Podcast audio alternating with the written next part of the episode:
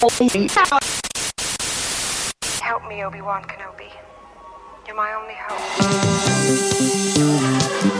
Bienvenidos a la cueva del guapa. Aquí solo se habla de Star Wars. The Force is what gives the Jedi his power.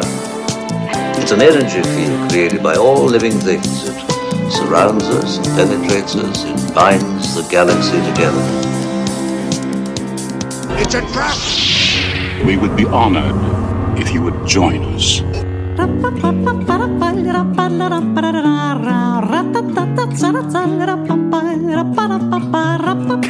¿Qué tal, mis queridos guampas? Muchísimas gracias por estar conectados desde el inicio y también muchísimas gracias a ti que descargaste el episodio o le pusiste.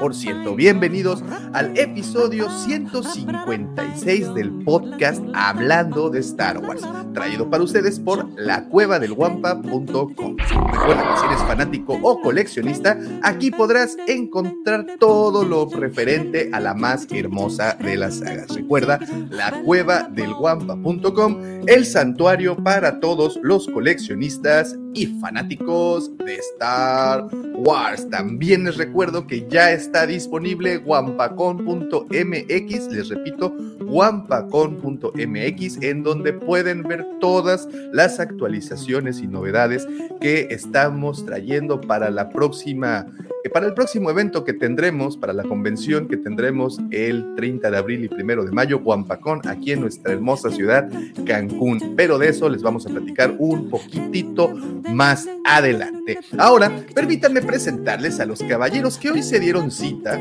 para otra amena conversación. Desde las costas del Pacífico mexicano, esta mañana nos acompaña el buscador eterno de la luz, el criptógrafo del templo, mi querido amigo, por supuesto, su amigo, George. How are you, George? Muy bien, Lavo, muy buenos días a todos viendo la versión en vivo y saludos a quienes nos van a escuchar en la versión de audio o quien va a repetir el, este, este programa en diferido, como dirán en la televisión. Saludos a todos, buen día. Saludos, saluditos. Muchas gracias, George, por estar aquí con nosotros de nueva cuenta. También fíjate que está con nosotros el guardián de los holocrones del borde sur de la galaxia, heredero de la antigua sabiduría, ex catedrático de la Universidad Autónoma de Coruscant, mi apreciadísimo amigo, el profesor Robbie. ¿Cómo estás, profe? Excelente ¿Qué día. tal? Buen día, Dado, buen día, George, buen día a todo el Guampa Auditorio. Muy contento, muy contento de estar acá como todos los sábados. Temazo el de hoy, ¿no, profe? Pro- increíble, increíble. Programón, Increíble, increíble. programón, que tenemos. Sí, sí. Como ya pudieron leer en el título, mis queridos amigos, tenemos hoy el tema amplio y extendido de todo Mandalor, su historia y su cultura. Y vaya que tienen historia. Estamos hablando que son 10.000 años de historia previa al imperio. Entonces pueden imaginarse nada más, pues, lo nutrido de esta historia. Muy bien, profe, bienvenido. Y por último, permítanme presentarles, no que presentarles, presumirles que el día de hoy nos acompaña una de esas hermosas personas, de esos bellos seres humanos que les encanta reposar en una cómoda banca de parque mientras disfruta de un deliciosísimo helado de vainilla y contempla plácidamente cómo arde el mundo hasta que todo queda hecho cenizas y las hordas de zombies se alimentan de las entrañas de los cadáveres desmembrados y yacen ahí en la. Y aún así, aún así puede sonreírles y desearles un excelente día. Él es mi querido amigo, el segundo sol de Tatooine, antiguamente conocido como el chino de Tatooine, mi querido amigo, hermano, mi vecino, arroba Lucifago. Muchísimas gracias, Daumático. Buenos días, tengan todos ustedes, donde quiera que se encuentren, si nos están viendo o nos están escuchando. Muchísimas gracias por darnos la oportunidad de llegar hasta sus hogares. Mi querido profe, mi querido Mi querido Daumático. Espero que estén pasando un inicio de fin de semana maravilloso. Es sabadito, vámonos levantando temprano, vamos haciendo cosas útiles y productivas, pues para que al final el domingo en la noche digas, ay, este sábado y domingo como que sí me, como que sí hice algo que valiera la pena. Señores, donde quiera que se encuentren, gracias por acompañarnos. Muchas gracias, señor Lucifagor. Y también muchísimas gracias a todas las personas que ya hacen el favor de seguirnos a través de nuestras diferentes eh, redes sociales. Como saben, nos encuentran como la cueva del Guampa. Guampa se escribe con G de Guerra de las Galaxias. Y como saben, estamos literalmente en todas y cada una de ellas. También permítanme invitarlos a unirse a nuestros grupos, tanto grupo de WhatsApp como el grupo de Facebook. Para unirse a nuestro grupo de WhatsApp, que es la Legión Wampa, lo único que tiene que hacer es mandarnos a cualquiera de nosotros un mensaje vía inbox para solicitar el link para que usándolo, pues bueno, puedan unirse al grupo en donde pues se está platicando las 24 horas del día, los 7 días de la semana. Y, y, creo que después de un gran rato, mi George, creo que ya el ambiente de camaradería que impera es, está bastante interesante. Muchas felicidades, mi querido martillo ejecutor, por hacer cumplir las reglas. Ahí van, ¿no? Ahí van. Tranquilo. Fíjate que este ya no ha habido tantos al inicio ah, eh, hubo, pero fue muy poco. Y la verdad es de que se tratan muchos temas, pues de todo tipo, ¿no? De, de, mucha. no, no solamente nos, nos apegamos a cosas de la saga, eh, pero sí te, debo confesar que cuando empiezan a hablar sobre algo, se van como este, tendidos sobre un tema y, te puedes adentrar hasta una hora, dos horas hablando de, leyendo todas las conversaciones, todo lo que dicen. Así es que es lo, creo que es lo que te nutre en ese, eh, en ese grupo. La verdad es que es cierto, ¿eh? yo, yo las, las veces que he ingresado, eh, pues aprendes, aprendes muchísimo. Eh, todos los que opinan, opinan con mucho conocimiento de causa y creo que eso, pues siempre es agradable leer conversaciones y opiniones sobre todo, ¿no? De, del tipo, opiniones pues informadas. Y bueno, así como está Legión Wampa, ¿Cómo, no se van a portar bien si nada más te descuidas y te aplican la 66? Entonces ahí. ¿A, ti ya te la aplicaron, ¿verdad? Ya me la aplicaron. Tuve que rogar. ¿Cómo estuvo esa, George? ¿Cómo estuvo esa, George? Cuéntanos. Pues, Quería hablar de Sailor cosas, cosas raras. Empezó a querer este, mandar packs. Afortunadamente los, los, los alcancé antes de tiempo y los eliminé para que nadie los viera. No, hombre, no, pues los hubieras dejado, eso luego lo circulan y hasta ganamos dinero. No, pues es que tiene que haber ganancias, si no, ¿cómo? Lo tuve que detener. Eh, oye, oye, Lucifer, ¿quieres ver ganancias? No, no, no, no, yo. Pon tus aportaciones y vas a ver cómo. no, no, no, no, no, no, no, tengo, no tengo nada que, no tengo nada que decir al respecto. No quiero nada, nada, nada. Muy bien. Oigan, y también tenemos el grupo Nación Guampa. Nación Guampa es nuestro, pues nuestro grupo de Facebook en donde continuamos con esta y las demás conversaciones respecto a los videos que subimos y evidentemente cualquier noticia, cualquier novedad también se publica en Nación Guampa. Les repito, este grupo está en Facebook y nos pueden encontrar muy fácilmente. Nada más se contesta un pequeño cuestionario y listo, ya ingresó. Así es que esos son todos los grupos, señores, y son nuestras maneras de contacto. Así es que también les aprovecho para que los señores se presenten y los digan cómo los pueden encontrar en las redes sociales, empezando por mi querido George, ¿cómo te pueden encontrar? Ahí está, dice arroba, arroba King-JC23. Ese es, en, este, ese es en Twitter, en Instagram. Me acabo de cambiar porque mi amigo Pepe me dijo que le costaba mucho trabajo. Y es eh, King-J, JNC, JNZ23. Arroba King-JC23. Señor Lucifagor. A mí me encuentran en todos lados como arroba Lucifagor, en todos lados.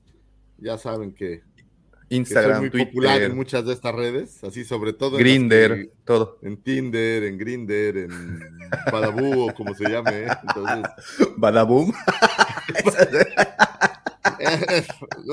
no, no hablemos de esa red en específico, digamos que es para, Para que, oye, en, en, ese programa de para mayores de 45 y estas cosas, solteros maduros, que, que, yo no soy, pero. No, me encuentra como arroba Lucifaur en todos lados, en Facebook, en Twitter, en Instagram, en. No tengo TikTok. TikTok porque es el de. No, pero es el de la cueva el que uso, entonces no tengo una versión TikTokera de mi persona pero en todos lados como Lucifagor, si ven ahí Lucifagor, seguramente, seguramente soy yo. O si no hablan de mí, están hablando de otro demonio, pero, pero no somos el mismo, Oye, solo nos parecemos. Y si encuentran, como dice Max, Dulcifagor. Dulcifagor es, ¿No es, como el, es como la versión del universo dulce. O sea, si estuviéramos en el universo de Marvel, sería como este universo oscuro, pero yo sería dulce. Es, es como la dualidad del yin yang, ya sabes. Pero Profe, ¿cómo te encontramos? Eh, bueno, Profe, ¿cómo te encontramos? Principalmente en Twitter, arroba Roberto Giufredos con doble F, eh, porque tengo otras redes que me van a poder encontrar muy fácil, pero no las uso. Entonces, este, si se quieren conectar conmigo, principalmente por, por Twitter. Listísimo. Muchas gracias. Es, avasalladora, ¿no? O sea, ni me busquen en otro lado porque ni voy a contestar. Porque no los, no los pelo. es el, arte, el, alter ego de la dimensión Ryan Johnson. Ah, el Dulcifagor. Excelente. Pues muy bien, así es como nos encuentran a todos nosotros por eh, cada una de nuestras redes sociales personales, arroba Davomático, así me encuentran también en Twitter y en Instagram y pues ahí también andamos compartiendo información. Bueno, y por último, como les estaba comentando, también tenemos pronto ya la Guampacón. La Guampacón se llevará a cabo aquí en nuestra hermosísima ciudad Cancún los días 30 de abril y eh, primero de mayo. Eh, ambos, ambos estarán repletos de sorpresas, repletos de actividades. Créanme que conforme eh, nos acercamos a las fechas, este evento toma más forma, este evento además de forma toma importancia. Y creo que ustedes estarán muy contentos si pueden hacer ese viaje y venir para acá y venir a recorrer con nosotros porque creo que será el epicentro del mundo geek esos días. ¿Cómo la ven? pues aquí lo importante es pasársela bien, es divertirse, es echar relajo. Ahora sí que te iba a decir en familia, porque pues somos como una especie de, de familia guapa. Entonces de venir, diviértanse, aprovechen y se echan unas vacacioncitas, ven la playa, se avientan unos coctelitos ahí frente al mar. Y bueno, pues aquí los esperamos, ¿no? Anímense, muchachos. Va, va, a estar muy, va a estar bueno, Va, a estar, va a estar bueno. Vamos a tener aquí a George, vamos a tener aquí al profe, va a también estar por aunque no esté por acá Pepito, va a estar también Pepito, Checo, todo el equipo eh, de la cueva, de, bueno, el equipo de Hablando de Star Wars estará aquí.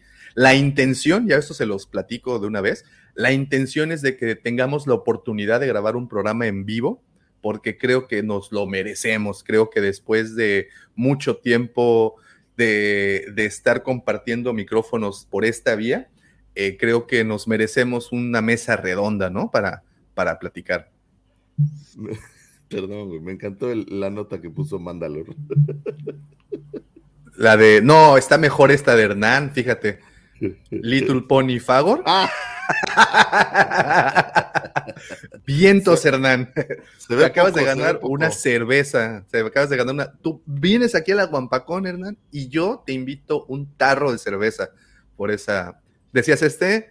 Habría que agregar a la intro del señor Fagor. Nos comenta nuestro buen amigo Alex. Te mandamos un abrazote, Alex, de Mandalor Express habría que agregar a la intro de Lucifagor que es aquel yagua a quien Pelimoto le encontró el fur en una noche bajo la luna de Tatooine. No queríamos decirlo abiertamente, pero. digamos que Está, mira, dice ya. Ahí descubrimos, ahí descubrimos que éramos peludos juntos. Guacala, Lucifagor, qué asco, güey. Mira, Thanos Fagor también.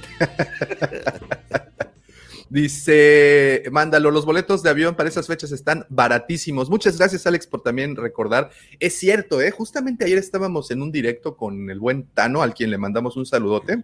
Eh, y Carlín, que ustedes también conocen, Carlín Star Wars, se metió a checar boletos en ese momento y, y wow, wow, ¿eh? qué preciazazos encontró, sobre todo saliendo de la Ciudad de México, ¿no? Para, para, para acá. Eh, bueno, yo obviamente de otras partes también de la República Mexicana. Entonces aprovechen que si quieren venir, creo que estaba como en 1700 pesos ida y vuelta, una cosa por el estilo. Entonces, échenle un ojito, que, vale bien la pena. Y, pues, obviamente, eh, el recuerdo que se van a llevar es, es, créanme que les va a gustar bastante. Créanme que este es un evento que estamos echándole ganas, cariño y, toda la ilusión del mundo, ¿no? Porque queremos que sea el primero de una tradición que queremos formar aquí en, Cancún. Por ahí estaba, tuve una, pues con, mi amigo Roger Silva, le mando un abrazo. ¿Te escuchas, Dulce? Ahí está.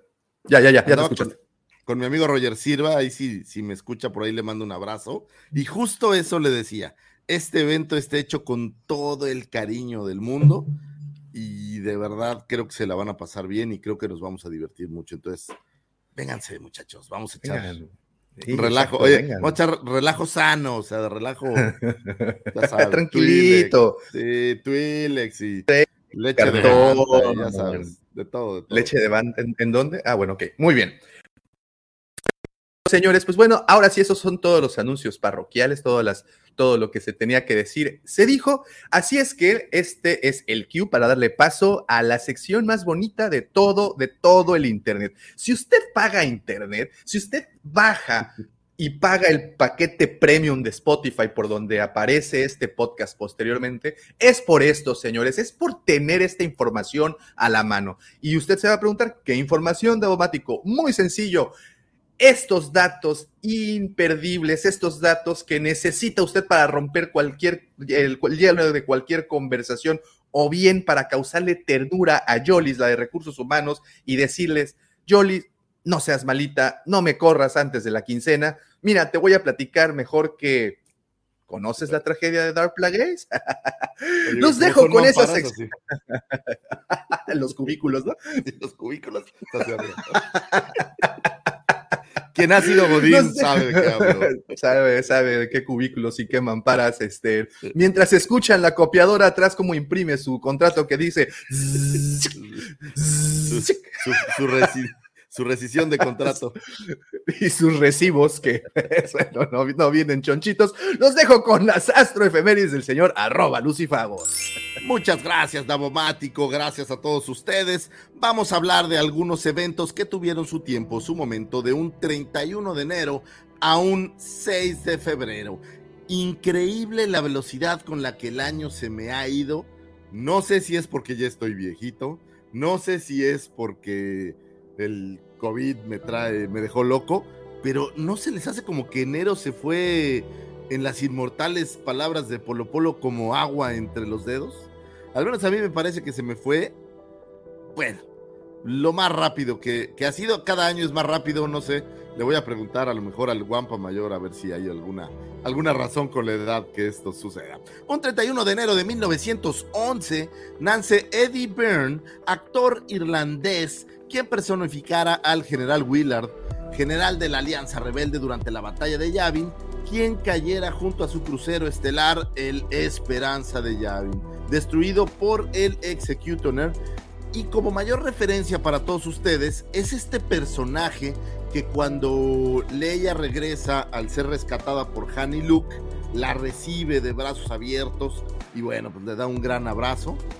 Eh, curiosamente, el nombre del general Willard era un tributo al amigo y colaborador de George Lucas, Willard Hawk, quien es escritor de American Graffiti, por ahí escritor de Howard the Duck, y por ahí también escritor en Indiana Jones, es decir, era su brother y lo bautizaron con este nombre.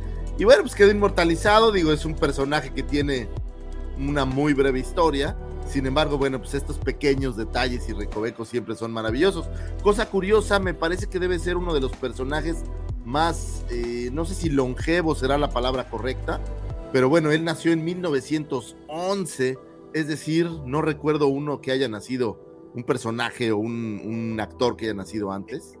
¿Qué tal esta, la que interpretó primero al emperador? Ah, Marjorie Eaton. Eh, tienes razón, ella es de 1901.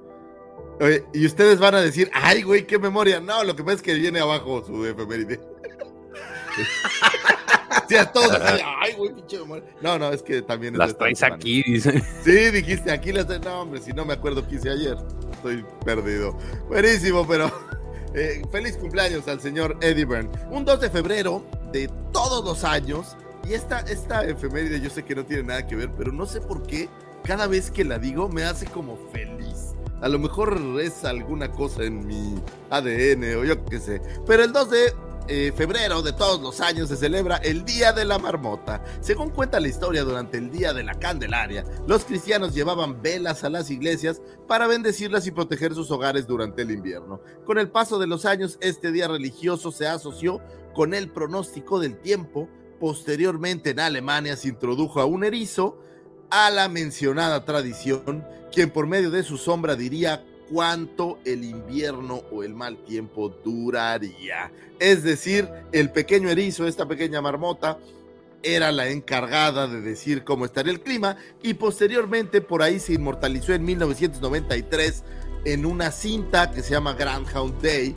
Seguramente la han visto con Bill Murray y Andy McDowell, que me parece una obra maravillosa y que trato cada año de recordar no sé por qué me brinda alegría, se los juro que, debe de haber una razón por ahí, pero simplemente me hace feliz. Y, algo interesante de mencionar es de que en muchos cursos de mindfulness, para los que no están familiarizados con ese término mindfulness, es esta especie de psicología existencialista fusionada con un poco de filosofía yogi y bueno, algo así, ¿no? El chiste es que cuando alguien está tomando cursos de mind esa madre, Mindfulness, eh, les, recomiendan ver el Día de la Marmota, ¿eh? Por todo el, trance que, pues esto conlleva, ¿no? Digo, es una película muy curiosa en donde un tipo repite el mismo día tantas veces como sea necesaria hasta que lo haga bien. Entonces es, de verdad una... Por ahí el otro día vi una parecida, creo que se llama Feliz Día de tu cumpleaños o algo así, pero no, no le llega a esta, a esta cinta de Bill Murray. Entonces, señores, festejen el Día de la Marmota eh, abracen a un erizo o tal vez a, un, a una ceiba si están en Cancún, no lo sé.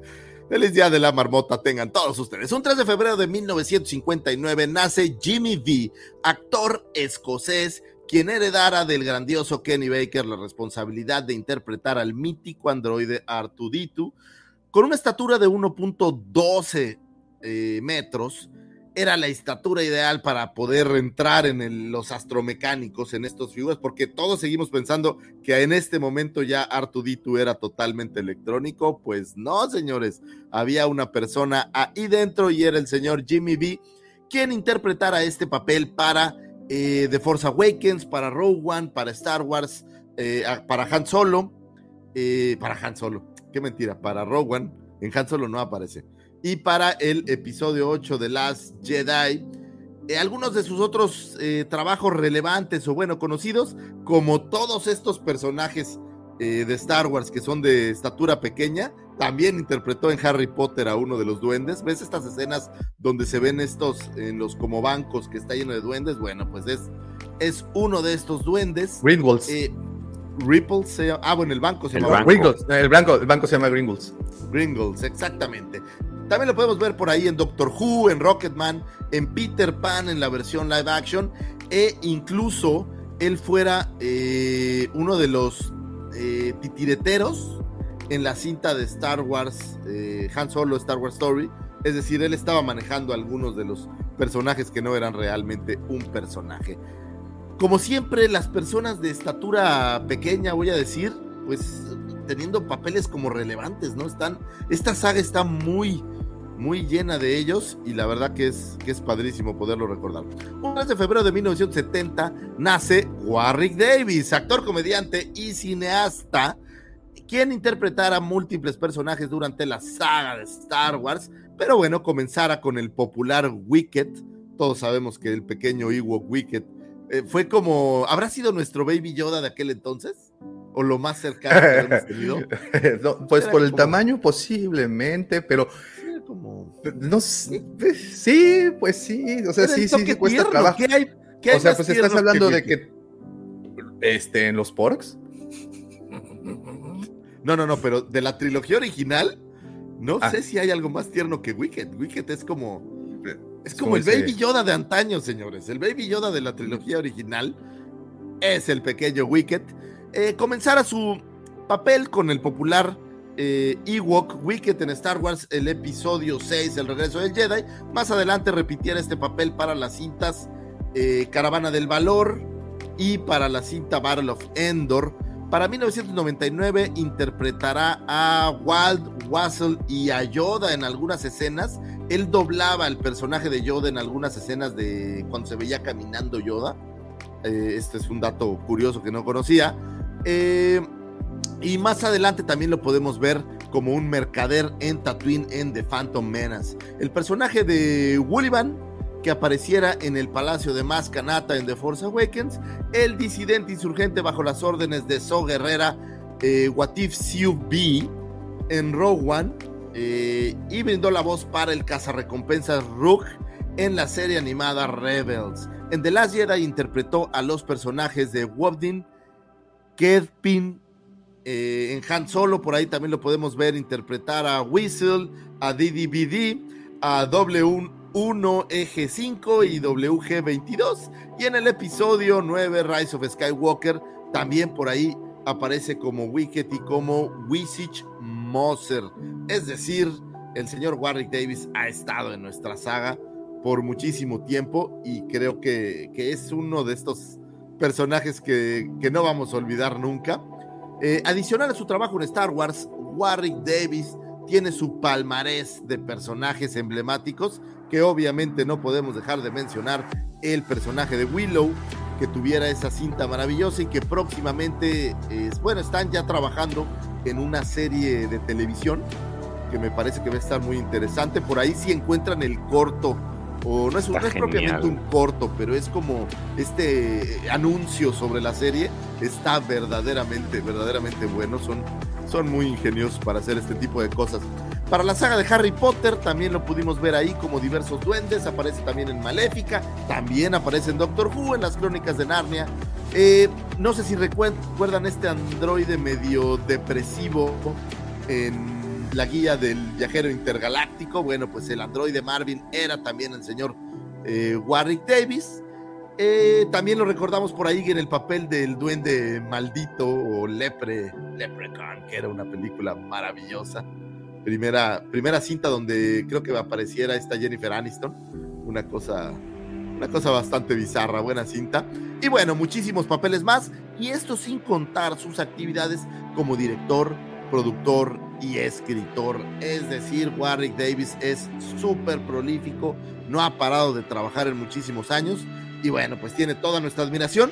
Otro de estos eh, caballeros de estatura, mm, voy a decir media, de estatura baja, que bueno, pues han, han llenado la saga de, de, su profesionalismo y de toda esa magia que ellos tienen. Un 4 de febrero de todos los años se celebra el Día Mundial del Orgullo Zombie. El motivo de esta celebración es que el 4 de febrero es la fecha del nacimiento de George Romero, fundador, bueno, se dice que es fundador del género cinematográfico de los zombies, aunque no fue el primero en hacer estas cintas, si fuera el más reconocido o el primero que fuera más reconocido por esa cinta maravillosa, La Noche de los Muertos Vivientes. Y bueno, pues siempre vale la pena recordar a los zombies. Adoro las películas de zombies. Muchachos, todos tenemos una película de zombie favorita. Bueno, el profe que es una persona que sí sabe, puede ser que no. Pero ustedes, señores, ¿tienen alguna película de zombie favorita? Uy, que si no, varias, de hecho, este, bueno, obviamente todas las, todas las de Romero, pues evidentemente tienen que entrar en el, en el, en el, en las listas. Ahí estás francesa, ¿te acuerdas de la de Horda? No gorda, Horda. Es, buenísima, es buenísima. y, bueno, ahorita la, la Zombieland es una, es un deleite. Y sobre todo para los que tuvieron oportunidad de jugar el de Dead Rising y luego, y luego ver la de Zombieland. Bueno, que también estaba la de. Bueno, la de Dead Rising también tiene película, ¿eh? Por cierto, ah, ¿también? Sí está buena, sí está oh, buena. Esa, no me la sabía, ¿eh? Esa no me la sabía. me gustó. Pero sí, Digo, sí, esas son las que a mí El juego es excelente. También Zombie Strippers por ahí, este, Planeta Terror. Ya sabes, películas. Guerra Mundial. Mi, novio. ¿Cuenta? La Guerra Mundial Z también, sí. Sí, claro. Ah. Oye, el profesor no dice nada porque dice películas de zombie, estos. Eh, estos no, no, a ver. No, a mí me, gustan, me gustan. Este, no es mi género preferido, pero particularmente no sé si tengo una preferida. Es decir, obviamente la, Noche de los Muertos Vivientes, la primera de Romero, me parece fabulosa. Después me gusta mucho esta comedia eh, Shaun de Dead, me parece muy ah, es excelente. Este, y lo, que me gustó mucho es, hay una serie, creo que es coreana, que se llama Kingdom, que también es de zombies, que la visión oriental del zombie está muy interesante. Ahí está, Kingdom coreano. Ah, ¿sabes cuál? Esa de, de tren a, Busan, esa es excelente también. Coreana y de zombies. Hay, hay, hay, un increíble cantidad. El otro día hablaba de Zack Snyder, que estábamos hablando por ahí, su remake de Down of the Dead, que también es, es una cosa maravillosa.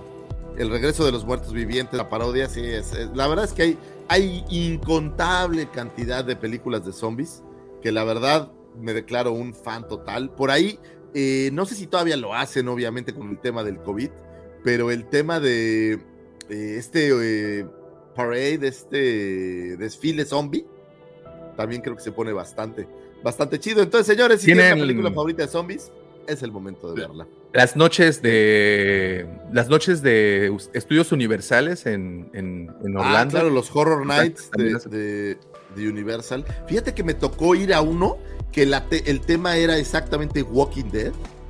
Y la verdad estaba increíble, ¿eh? qué, qué, buenas escenografías. De cuenta que no sé si alguno ha sido fan de Walking Dead alguna vez, pero hay estos lugares como emblemáticos. Por ejemplo, está esta, este camper en donde sucede eh, muchas cosas en la temporada 1 y 2. Y haz de cuenta que tenían el set completo con el camper. Y era, de verdad una cosa maravillosa estar caminando en el parque de diversiones lleno de, zombies. Eh, los Stormtrooper zombies también por ahí, eh, por ¿Sabes cuál me quedé pensando? Es en el What If, ahora que hicieron la versión de este cómic del zombies. Es excelentísimo. Sí, sí, sí. Resident Evil, ¿cómo olvidarlo? las películas me fascinan, aunque yo sé que a muchos dirán que es una basura, pero me gustan bastante. oye, es como, hay mucha gente, el otro día hablaba con Julián, que por alguna razón les gusta Rápido y Furioso. Digo, yo entiendo que les guste uno o dos, pero hay gente que... Ah, bueno, te estás metiendo en terrenos que no debes con el profe. Yo entiendo, ¿no? A mí Rápido y Furioso me parece como, y miren que me Yo respeto, dice.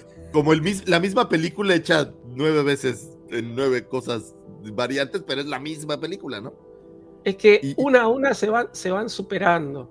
Es decir, la primera es, es claro, la primera más o menos como que fue hecha en serio. A partir de la segunda se empiezan a, parodiar cada vez más a sí mismos. Ya la última es, este, se va para cualquier lado. Como Me pasó como este, sí, es, una, es decir, ya es, eh, lo bizarro por lo bizarro mismo. Entonces, es, es un placer culposo que tenemos unos cuantos. Yo lo reconozco. Estoy de acuerdo. Así me pasa con Resident Evil, ese era el punto. Haz de cuenta que creo que es la misma película también hecha muchas veces, pero al final tienes como este placer que no entiendes de dónde, de dónde viene. Entonces, bueno, señores, celebren el Día Mundial de los Zombies, aviéntense una película de zombies, hay muchísimas, y si necesitan una buena recomendación, avísenme y yo les platicaré un par de, de buenas cintas. Un 5, ah, un 5 de febrero de 1901 nace Marjorie Eaton, efectivamente, ya ven por qué tenía esa, esa efeméride muy, muy a la mano. Eh, actriz norteamericana quien interpretara al emperador Palpatine para la primera versión, o bueno, la primera entrega del Imperio contraataca. Y siendo esta la primera vez que veíamos al emperador Palpatine, está esta escena donde se ve holográficamente eh, Vader está hablando con él. Y bueno, era Marjorie y Posteriormente, en 2004, cuando se edita la nueva, una nueva edición en DVD, bueno, pues ya remueven eh, a Marjorie y regresan al, ahora sí, a Ian McDermott, como para darle estas ideas que tuvieron, que algunas me gustan y otras me molestan bastante, de, hacer estos cambios para darle, supongo que más, más secuencia, no lo sé, ¿no? Es el, la idea que siempre tenemos de que pusieron eh, a un Anakin Skywalker joven en el regreso del Jedi y en las versiones fantasmas, pues siempre me pareció como un, como un error. Y también digo, creo que el poner ahí a McDermott estuvo bien, pero pues mataron por ahí la magia de ver la versión original, que la verdad estaba, estaba curioso porque esta chava tenía una prótesis en toda la cara, o sea, se cuenta que le pusieron aquí un, pues no sé cómo, cómo le llaman, no es maquillaje. de, de plástico. Sí, pues le pusieron ahí plástico para que se viera como más malévola y quedó como si tuviera unos hoyos en los ojos medio, medio extraños. Y bueno, pues efectivamente creo que es la persona más eh, que nació más atrás en 1901. Ya no sé si haya alguien de previo a los, a los 1900, no creo que haya alguien que haya participado, salvo que a lo mejor pudiéramos hablar del abuelo de George Lucas o alguna, alguna cosa así. Un 5 de febrero del 2013 fallece Stuart Freeborn, supervisor de maquillaje para la trilogía original, así como para el Holiday Special. Fue contratado por George Lucas tras ver su trabajo en 2001, Odisea del Espacio, en la creación de los simios de la secuencia de Down of Man. Si han visto Odisea del Espacio, han, visto esta secuencia en donde están estos simios golpeando unos huesos, eh, que por ahí incluso algunas personas pensaban que eran simios reales, pero realmente no, realmente eran eh, estas caracterizaciones creadas por Stuart Freeborn en donde incluso los gestos del rostro tenían ciertas mecánicas ahí para, pues para hacerlos mucho más reales. Y basado en eso, George Lucas lo vio y dijo, este cuate es un genio, vamos a traerlo. Y bueno, ¿cómo no será un genio el tipo si nos trajo algunos de los más notables personajes que nuestra saga tiene? Sin contar algunas de las criaturas de la cantina de Mos Eisley. Tenemos por ahí a Chewbacca, es obra de él. Los Ewoks son obra de él. Y bueno, esa maravillosa creación de Yoda, en donde... Dime, Dao. No, eh, eh, eh, la pregunta era, ¿no basaron el rostro de Yoda en este, este, en este señor? No lo basaron, él lo hizo usando su rostro y eh, mezclándolo con el rostro de Albert Einstein, por cierto. Esa mezcla de esos dos rostros fue lo que nos dio al Yoda que tenemos hoy. También por ahí estuvo supervisando la creación de la marioneta de Java de Hot, es decir, nos dejó personajes maravillosos. Si tú volteas a ver a Chewbacca, bueno, pues ahora ya sabes quién fue la, ahora sí que la mente siniestra para crearlo. Eh, algunos otros trabajos incluyen la saga de Superman, esta versión setentera, ochentera de Superman. Bueno, pues él, él hacía el, maquillaje. Y bueno, como ya hablamos, 2001. También tenemos por ahí El Puente sobre el Río Kwai, Oliver Twist, La Profecía y muchísimas cintas más. Un, qué suerte tuvo Star Wars, y no sé si es suerte, en juntar todo este talento que al final del día se amalgamó para la cinta, ¿no? Compartió crédito con este eh, con Obi-Wan en el puente del río Kwai. bueno, es la misma película, ¿no? sí, es esa, pero él era eh, bueno, de maquillaje, ¿no? Pero oh, pero estaban dentro de la producción. Oh, en la producción ahí, estaban, es, es correcto. No, un tipo. Y para colmo tiene una cara muy chistosa, ¿no? Entonces, pues toda la magia, toda la magia, el señor es Stuart Freeborn. Y bueno, pues que descanse en paz.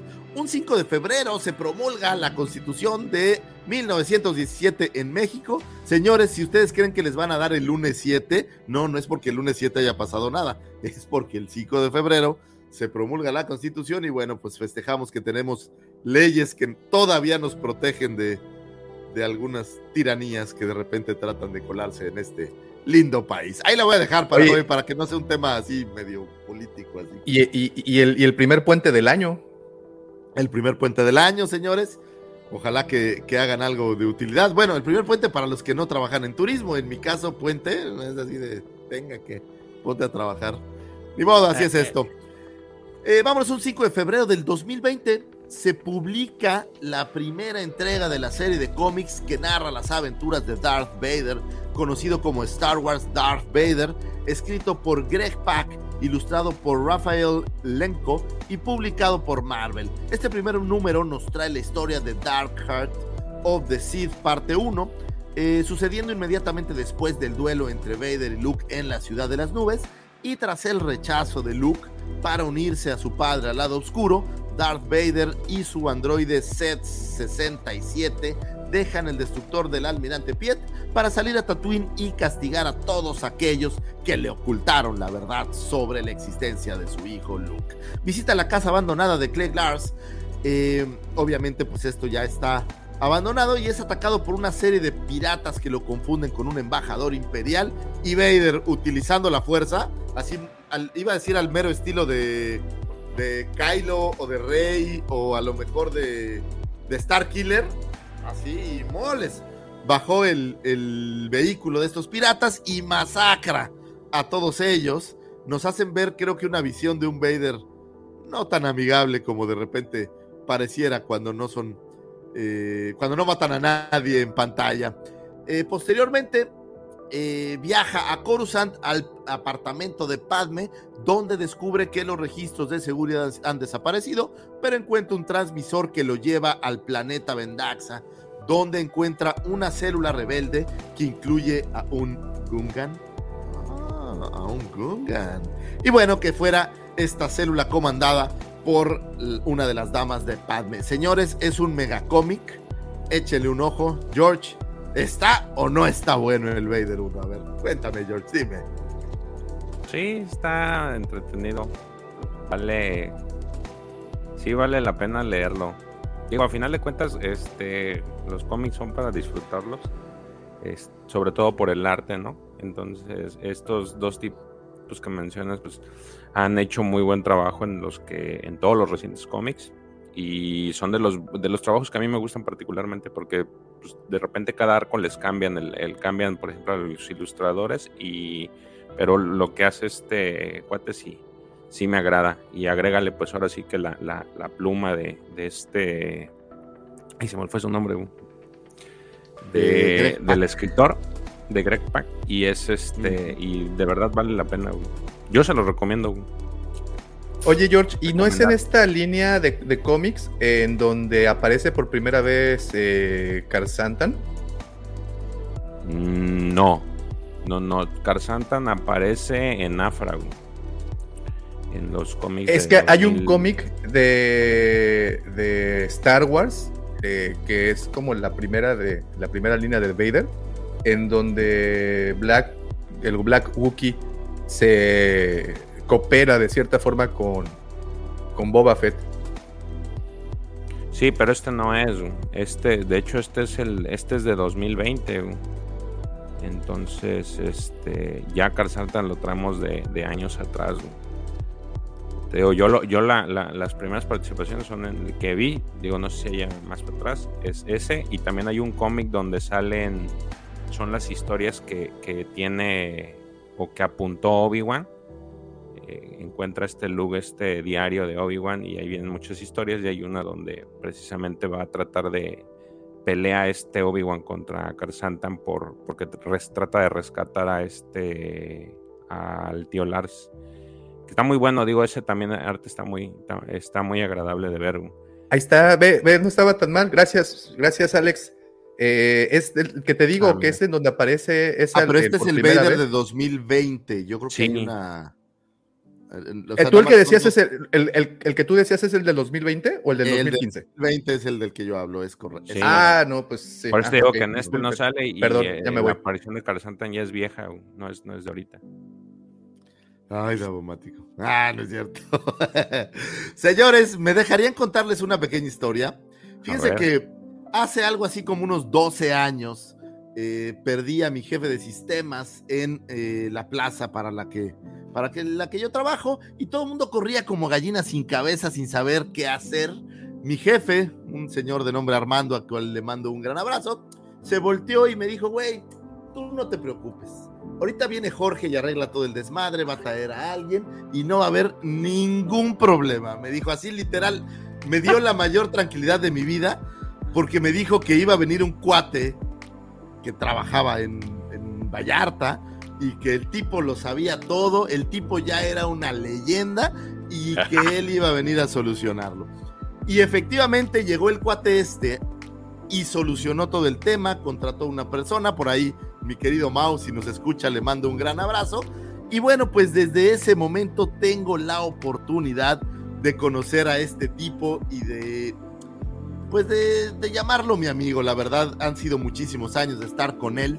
Eh, y bueno, al paso del tiempo me dio la vida, la oportunidad de trabajar directamente con él y de hacerlo a la mala mis ojos y mi mejor consejo en una tierra remota en donde yo no tenía tanto acceso.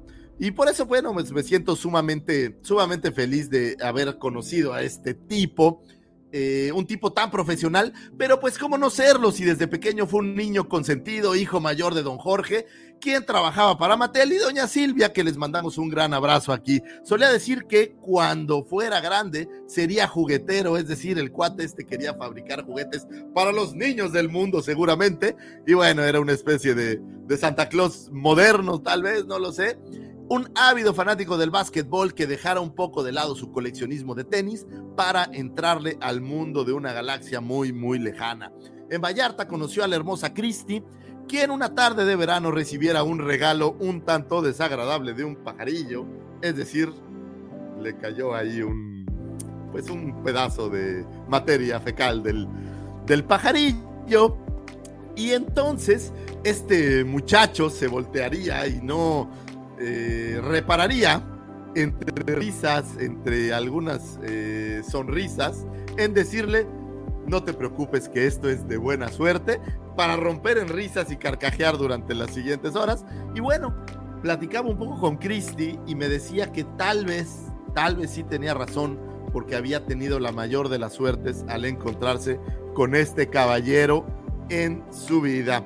Eh, al paso del tiempo, bueno, pues estos dos muchachos se casaron y formaron una hermosa familia en donde eh, pues llegaron Julie y Leo a la familia y bueno, pues por demás un par de niños hermosos, un tipo divertido, bromista, padre cariñoso que ha inculcado la lectura en su hogar como actividad preponderante, contagiando a toda la familia es un cronista y sabio de los tiempos de la Alta República, martillo ejecutor en la Legión Wampa, colaborador apasionado en la Cueva del Wampa, hablando de Star Wars y hablando de cómics. Y antes que todo, este tipo lo llamo mi amigo. Es el señor George, mi querido George, 6 de febrero. Feliz cumpleaños, te mandamos un gran, gran, gran, gran, abrazo. Aunque estemos lejos, pues te mandamos un gran, gran, gran abrazote, mi George. Muchísimas felicidades y muchas gracias a Cristi que me pasó ahí unos tipsitos. oye, oye, qué, complicado eso, ¿eh? Estuvo, este, George, estuvo complicada eso, eso que acaba de hacer el señor Lucifagor. Sí. Nada más digo eso, nada más digo eso, nada más digo eso. No, pues hay que, hay que, hay que ir al, al Intel familiar. Oye, esto te lo digo es en serio, güey. Armando me decía, güey, tú no te preocupes. Neto va a venir George y lo va a arreglar. Y estoy hablando hace 12 años y el tipo ya era así como una mega leyenda. Mi George, toda mi admiración, todos mis respetos. Pero no son 12 los favor, son 16.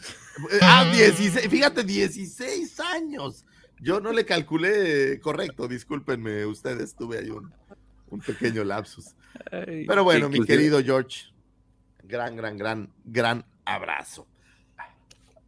Bueno, no, ya, ya, sin llorar, sin llorar. Mándale un saludo a tus señores padres, por cierto, y a tus hermosos hijos y a la querida Cris que me hizo el favor de ayudarme un poquitín. Señores, estas fueron las astroefemérides. Espero que hayan encontrado información útil y valiosa para comenzar conversaciones, para abrir sobremesas, para platicar con los cuates, para abrir borracheras o para lo que sea que tenga que ver con convivir con otros seres humanos. Espero, señores, que al menos ese granito de arena hayamos podido poner aquí.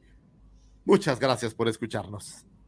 Señor Lucifagor, al contrario, muchísimas gracias a ti por siempre compartirnos este, pues este acervo de, de cultural que tanto nos alimenta y tanto nos ilumina ese larguísimo túnel tan oscuro que es nuestra ignorancia.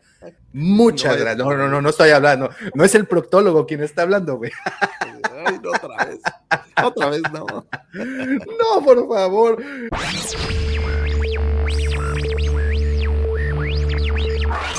The possibility of successfully navigating an asteroid field is approximately 3,720 to 1. Never tell me the odds.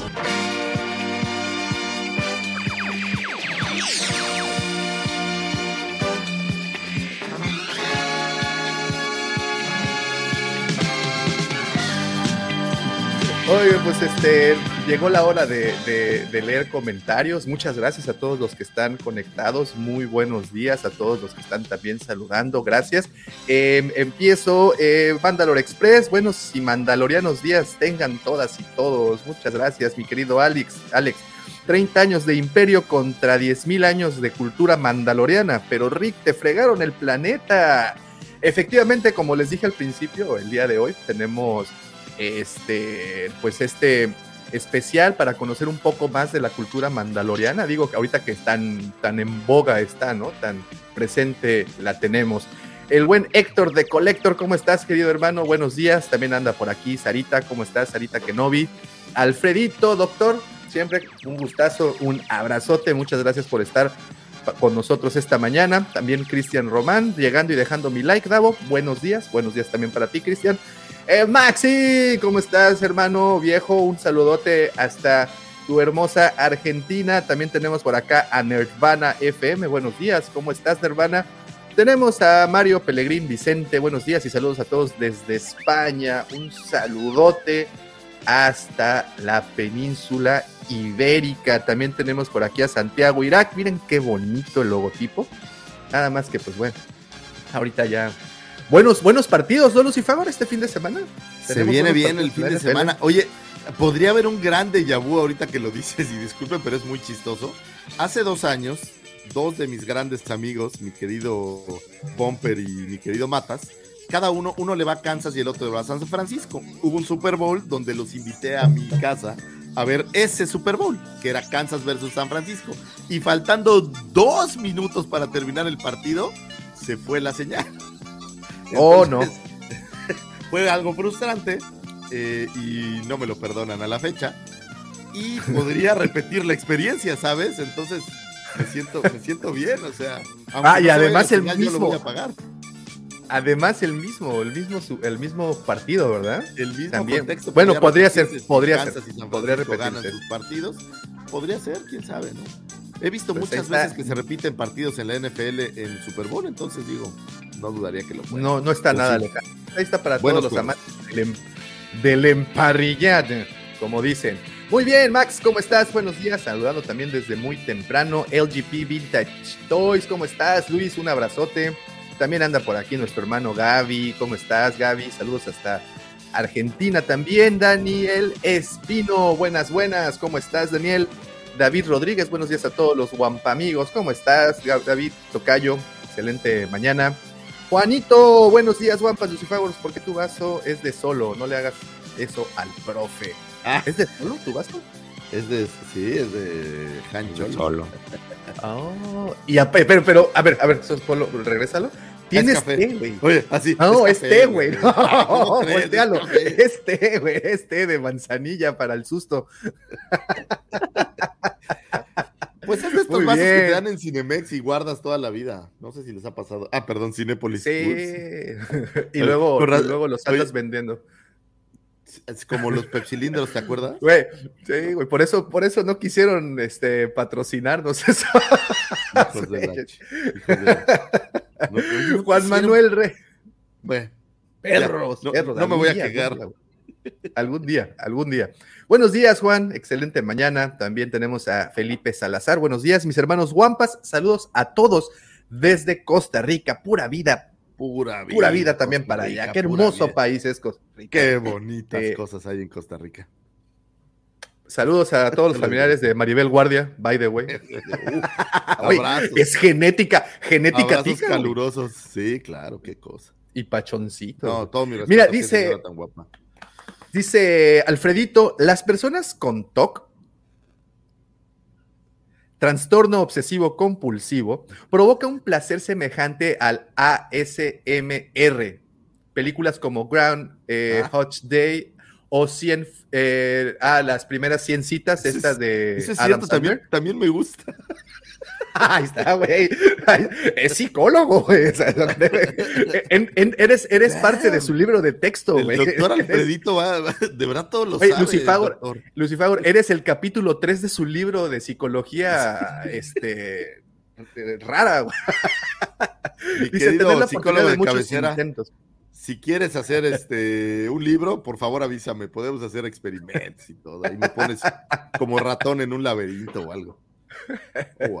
Oye, pero tienes razón, de verdad me gusta, es otra película que es como un reboot igual todo el tiempo de lo que le pasa. Pues es lo que dice, tener la oportunidad de muchos intentos de hacerlo bien.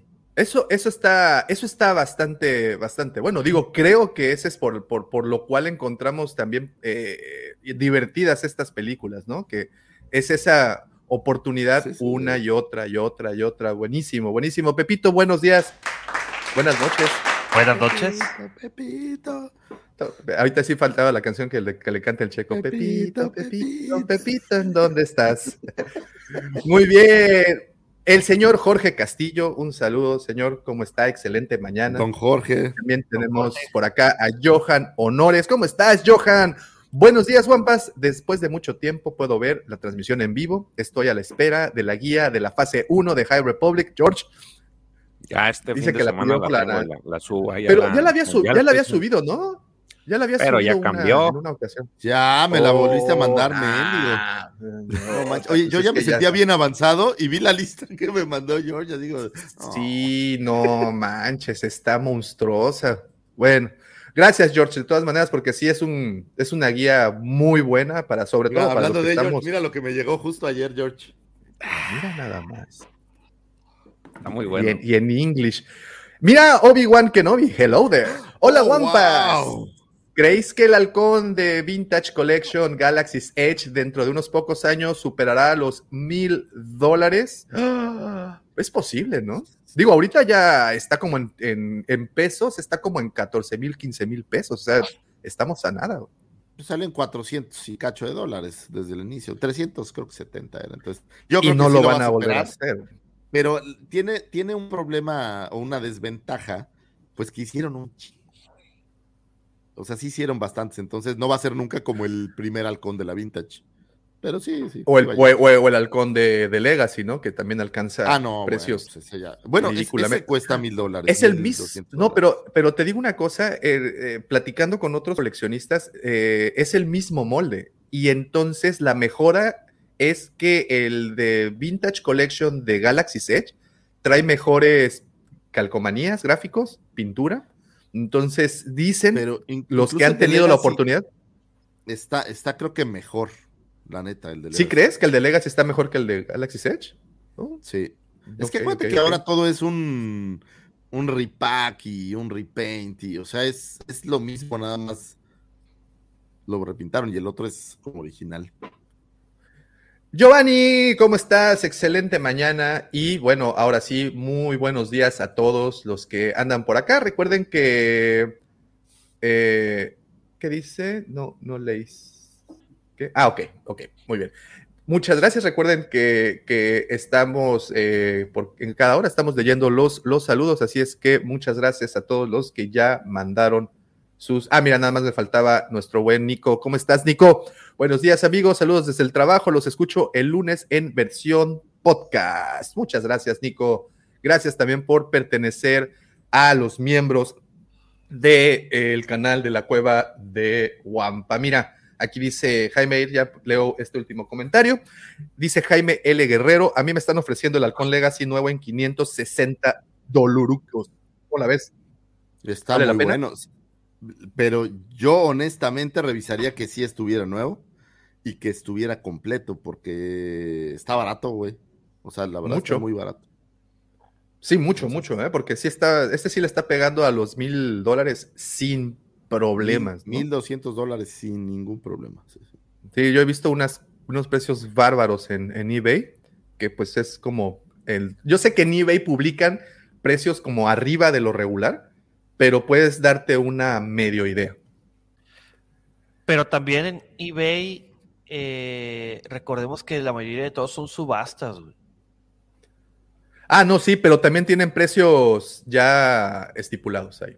O sea, sí hay subastas, sí hay mejores postores, pero también hay precios que ya te dicen pero A diferencia de, bueno, eso es cuando quieres comprarlo rápido y está la opción.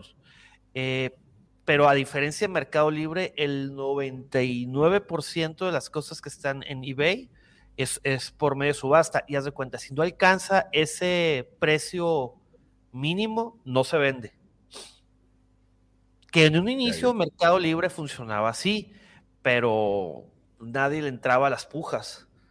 O ofrecía, si, supongamos, si estaba en 10 pesos, ofrecía un peso. Y pues, Fíjate, y es bien frustrante cuando estás a punto de, oye, estás en una. ¿Tú sabías? Y pierdes. ¿Tú sabías que, Ah, yo pensaba que estás bien frustrante cuando estás pujando y, no, no puede, no sale, güey. no, ¿qué pasó? No, no, es que me ha tocado entrar a las pujas y es horrible que eres el mayor postor por tres días y de repente 30 segundos antes un güey le mete un peso más y valió. No, no sé si sabías que hay compañías que tienen estos softwares que son como snipers, güey, que están, tienen un algoritmo que están constantemente buscando esos últimos segundos en las, en las subastas para tirar la última oferta y como dice Pepe, a veces por un centavo, ¡pum!, les truenan al, de abajo, ¿no? Y eBay inclusive tiene esa opción, Davo.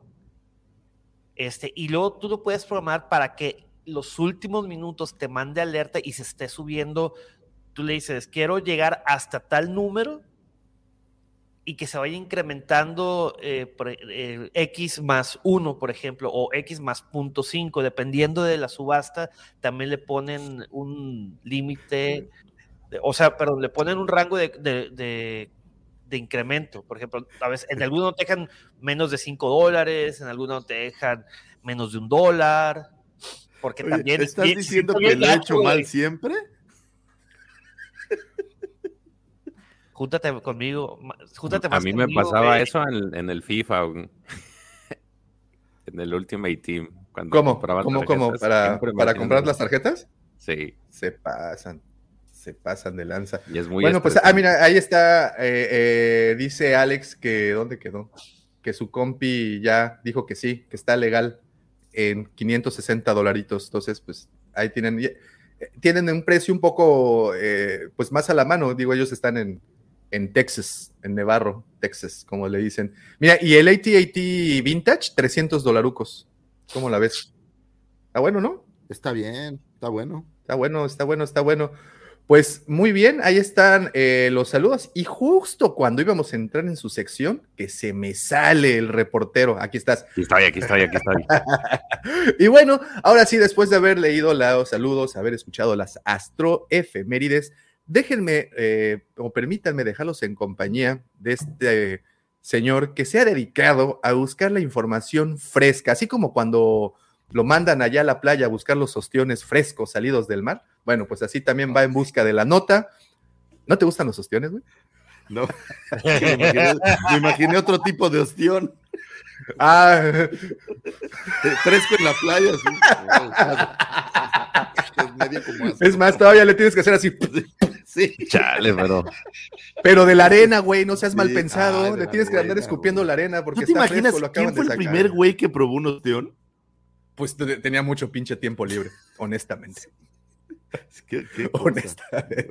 Dijo, a ver, voy a abrir. Primero, me voy a sumergir tres metros abajo del agua. Una vez que estoy sumergido. Si se acuesta medio piedra. Una piedra. Y voy a sacar piedra y la voy a abrir por la mitad y me voy a tomar el contenido que, por cierto, está horrible. O sea, a la vista es, es, es, desagradable. a mí me gustan, déjenles estar claro, a mí me gusta mucho el, todos esos, esos alimentos, este, pero sí está, hay que reconocer que sí, a la vista no es tan agraciado.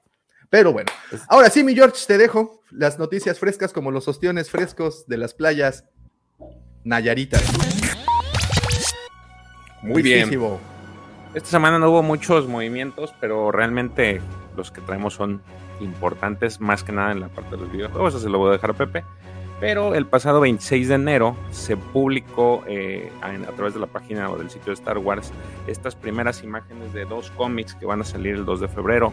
El primero de ellos es el cómic de Star Wars Galactic Cruiser del Alcyon Legacy, que es el número uno. Este, como hemos estado platicando, eh, ya anteriormente, este va a ser un marco de cinco cómics que va a tratarla o, le están dando historia a lo que es el, pues esta nave que, según yo el mes de febrero ya va a aperturar en el parque, este Alcyon Legacy. Y se supone que dentro de la descripción es que eh, la historia de este cómic va a narrar precisamente durante ciertos lapsos de tiempo eh, los viajes o, historias que se han presentado con la nave, y, pero muy puntualmente dice que van a abarcar desde pues el eh, al ascenso de, este, de los últimos Jedi hasta el ascenso de Skywalker, lo cual se me hace un poquito raro porque por ahí viene un tema de eh, unas viñetas en donde justamente aparece Anakin y Padme. Entonces sale a partir del día de febrero, el, en específico es el 2 de febrero, ya lo van a poder tener a la venta. Para quien se interese, pues ahí está. Y también a la par va a salir el segundo. Ah, dime, este, Lucifer. Pero él, él no, él no es Burrullaga. Sí. O sea, es Burrullaga, pero en el tiempo como que no. Sí, por esto digo, está en la descripción de la página, está medio raro cómo lo están manejando.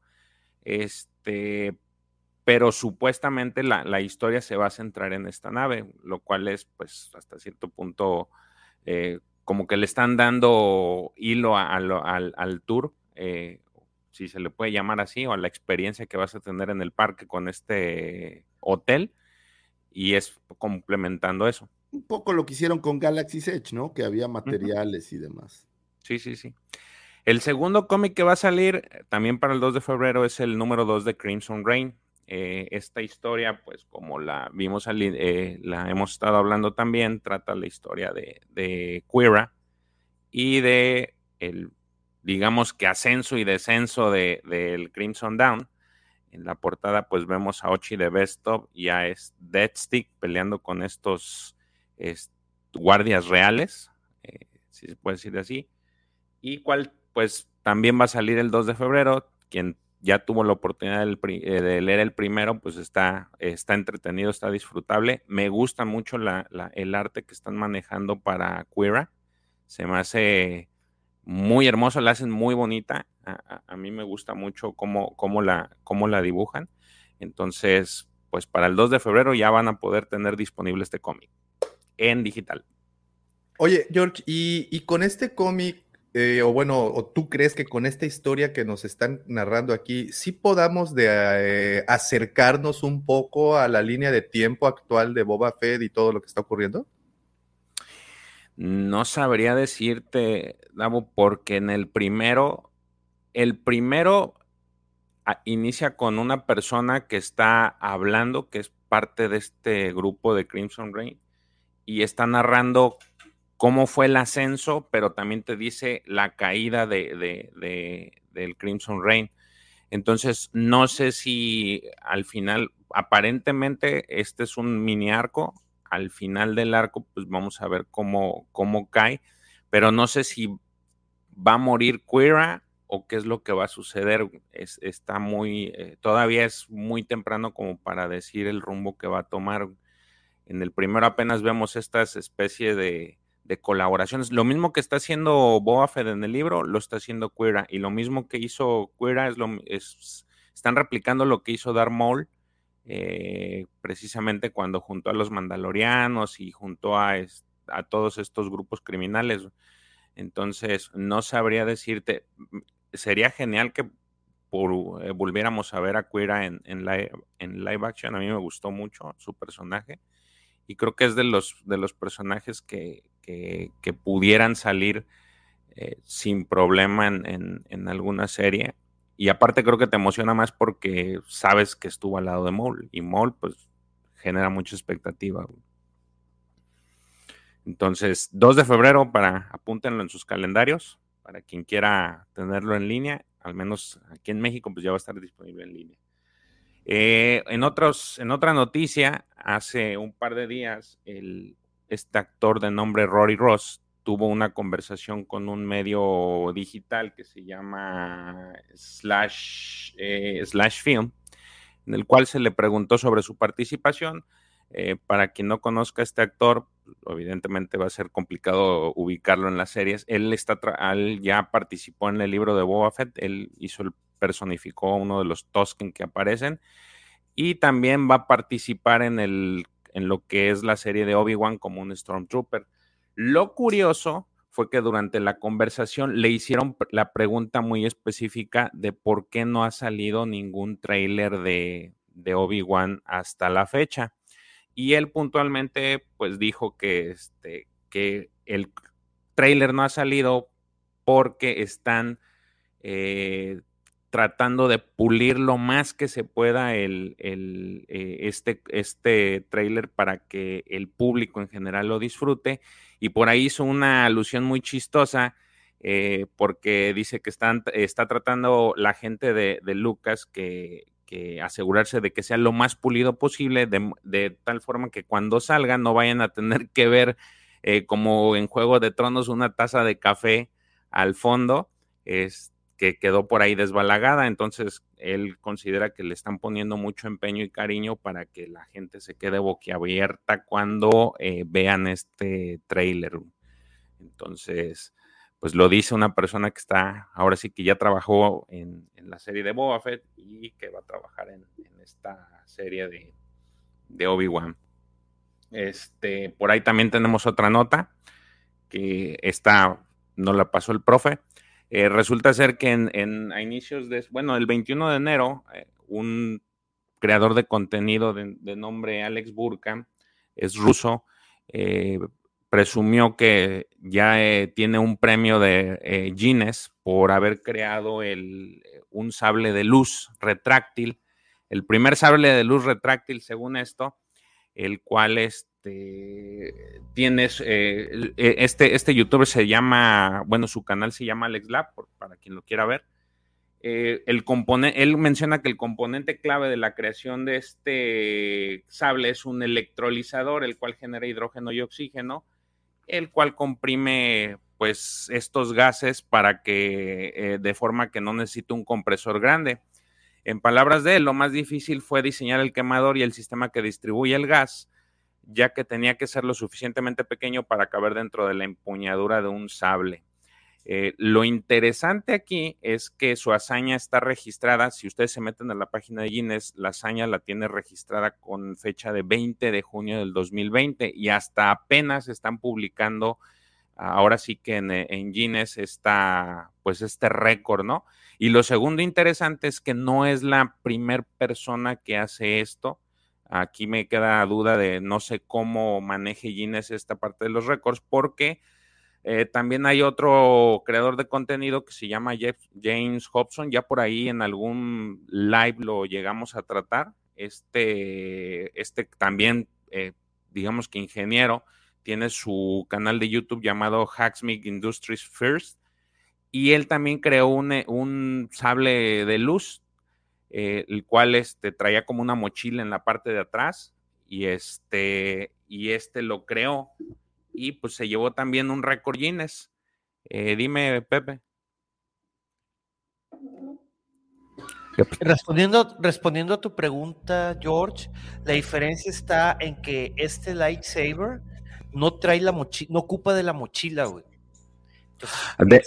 es el primer lightsaber muy similar a lo que vemos detrás, a lo que vemos en las cámaras o en, pantalla de, Star Wars. Sí, de hecho, ese, es el, ese es el dato. Eh, el, si tú te metes a la página de Guinness, este lo tienen como el primer sable de luz retráctil y el de James lo tienen como el primer sable de luz, ahorita te digo, el primer protosable de luz retráctil. Los hicieron más o menos a la par.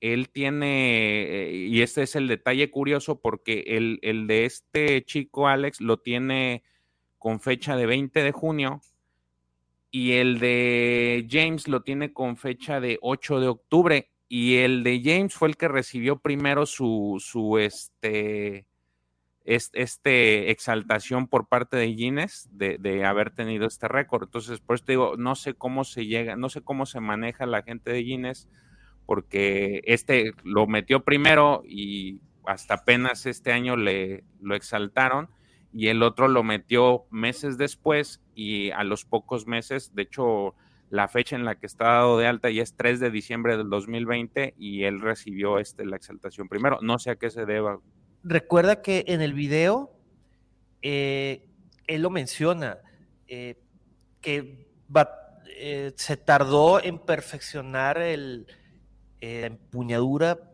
inclusive sucede en el video, para, porque a veces falla. O sea, funciona segundos y luego falla. Entonces, estuve en, él ha estado en contacto con, con Laxman Industries, se llama, ¿no? el, Con Laxman Industries es para hacer intercambio de, de información. Vaya, los dos, es que los dos están, es como la, caray, Son como colegas. Me recuerda a la hermosa carrera espacial, güey. Sí, son como colegas los dos. Sí, dice ahí, menciona que han estado en contacto, pero te digo, al final de cuentas uno lo puso primero, este, y después el otro, lo cual, pues está raro. Digo, al final de cuentas, pues no, no, no sé en qué se base, porque la fecha de registro sí varía. Este, pero bueno, ahí está la. Pues seguramente quería perfeccionarlo y que eh, pudiera. A lo mejor. Pudiera tenerlo estable. ¿Qué pasa, Vic? Pero se dan cuenta, lejos del tema de si uno fue primero o segundo o el tema del récord Guinness, o sea, estamos viendo cómo la tecnología empieza a alcanzar nuestra saga eh, tengo muy presente cuando se estaba planeando estas, estas naves eh, que por ahí después en Star Wars vimos que lanzaban, eh, la idea es que lanzaban como descargas o explosiones hacia una especie de vela, pero me parece algo similar en donde el hombre empieza a alcanzar a la, a la ficción y lo que creo es que tarde o temprano vamos a tener uno de estos güeyes que tenga un auténtico sable de luz. Como dice Alfredito, y creo que tiene razón, parece más un soplete, pero a la larga son estos primeros pasos que se están dando para eventualmente tener, tener un producto así. Y eso, digo, a mí la verdad me emociona mucho el ver cómo lo que alguien soñó, poco a poco empieza a, suceder, ¿no? El, el, submarino de Julio Verne o tal vez el helicóptero. Eh, o sea, estas cosas que son, alguien lo pensó, alguien lo imaginó y luego alguien más tomó la idea y ya lo hizo realidad y la verdad, eso pues creo que, que denota el avance de la humanidad y a mí, a mí en lo personal me emociona mucho porque quiere decir que sí están experimentando con esto y que tarde o temprano vamos a tener un, un, sable de luz. Me parece increíble. Mi querido Lucifagor, George, este, bueno, respondiéndote directamente al comentario que acabas de hacer, Lucifagor, no es la primera vez que sucede. Esto data, pues obviamente, desde libros de Julio Verne, eh, libros eh, como 2001, dice el espacio. El que tengo muy presente, y es por, por mi papá, es por ejemplo Star Trek. Recordemos que en Star Trek se toca por primera vez eh, el, el warp, la velocidad warp, cosa que ya la estandarizaron, por ejemplo, en la NASA. No, Star Trek nos aportó la tableta, el celular, la televisión plana. Siri. El Siri, o sea, Star Trek fue un semillero, ¿no? Y, bueno, eh, y si te ah, perdóname, no, no, no, no, no, para, para no, no este, irnos del tema, ya que estaban hablando de Verne, yo a mí creo que la novela de Verne que más me gusta es eh, De la Tierra a la Luna y el capítulo en el que describe el famoso cañón que es el que va a lanzar la bala a la Luna, se está describiendo un, cohete. Es decir, con algunas diferencias, porque obviamente el diseño final de los cohetes de, que fueron al espacio no, no, son exactamente iguales a como los describe. Eh, uno va, viendo, ¿no? Y además se explica con un montón de cálculos este, matemáticos, ¿no? Da, un montón de, cuestiones científicas este, que uno que por ahí no las maneja se, le escapan, pero uno va leyendo toda la descripción, es un cohete. Es decir, los científicos de la NASA o los científicos que después se dedicaron a la carrera espacial se basaron, evidentemente, en, la, en la idea que tenía Verne de, del cohete espacial. Entonces yo siempre recomiendo esa, esa novela. Creo que de todas las, las novelas de, Verne que he leído, este, es la que más me gusta. Y, ah, bueno, y el último comentario que iba a hacer, si te fijas, Lucifagor, no es con la tecnología de ahorita, El, eh, el ruso, eh, Alex, usa cosas que puedes encontrar prácticamente en un taller. Y los dibujos, los diagramas que te muestra son hechos a mano. Lo que sí es de que debe tener una inteligencia, debe ser superdotado el amigo, porque casi como lo, lo comenta el profesor, también se ve que hace sus cálculos, imagínate, para que no te truene la empuñadura de la mano, pues debes de tener un amplio y vasto conocimiento en cuanto a los fluidos y sus reacciones, fluidos flamables. Bueno, la nota dice, yo la verdad que hay que ver si es cierto, pero dice que levanta una temperatura de 2800 grados la llama esa, es, este, es terrible. Se te corta al medio sin ningún problema. Uy, qué miedo que se te cae. ¡Ah! Otra que el mando pegándose en la pierna con el sable oscuro. Exacto. Pues es que ustedes pueden ver, eh, no sé si puedes poner este pedazo de, del video, Davo, cuando aplica la cuaigonjiña hacia una puerta que, le, que lo quiere atravesar y, que empieza a hacer el movimiento muy característico de, este, de las precuelas de qui y de Obi-Wan. Mira, ve. Sí, mira. Ahí está el, el, diseño del sable. Sí, no, es, es pues muy ingenioso el, el, el, cuate este, digo, y, pues se tomó su tiempo. A final de cuentas, lo que está creando, fuera de que, como dicen, puede parecer un soplete, pues ya está dejando la semilla, ¿no? Para que alguien más lo vea y diga, bueno, pues yo puedo mejorar, porque así se empieza, ¿no?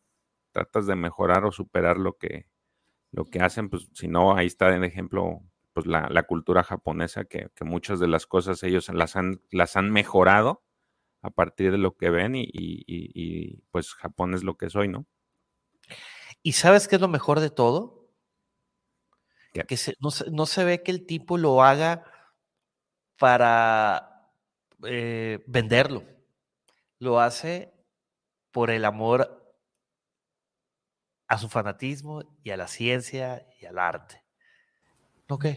No, güey, claro que lo hace para venderlo, por supuesto que está invirtiéndole tiempo para, para, posteriormente comercializarlo.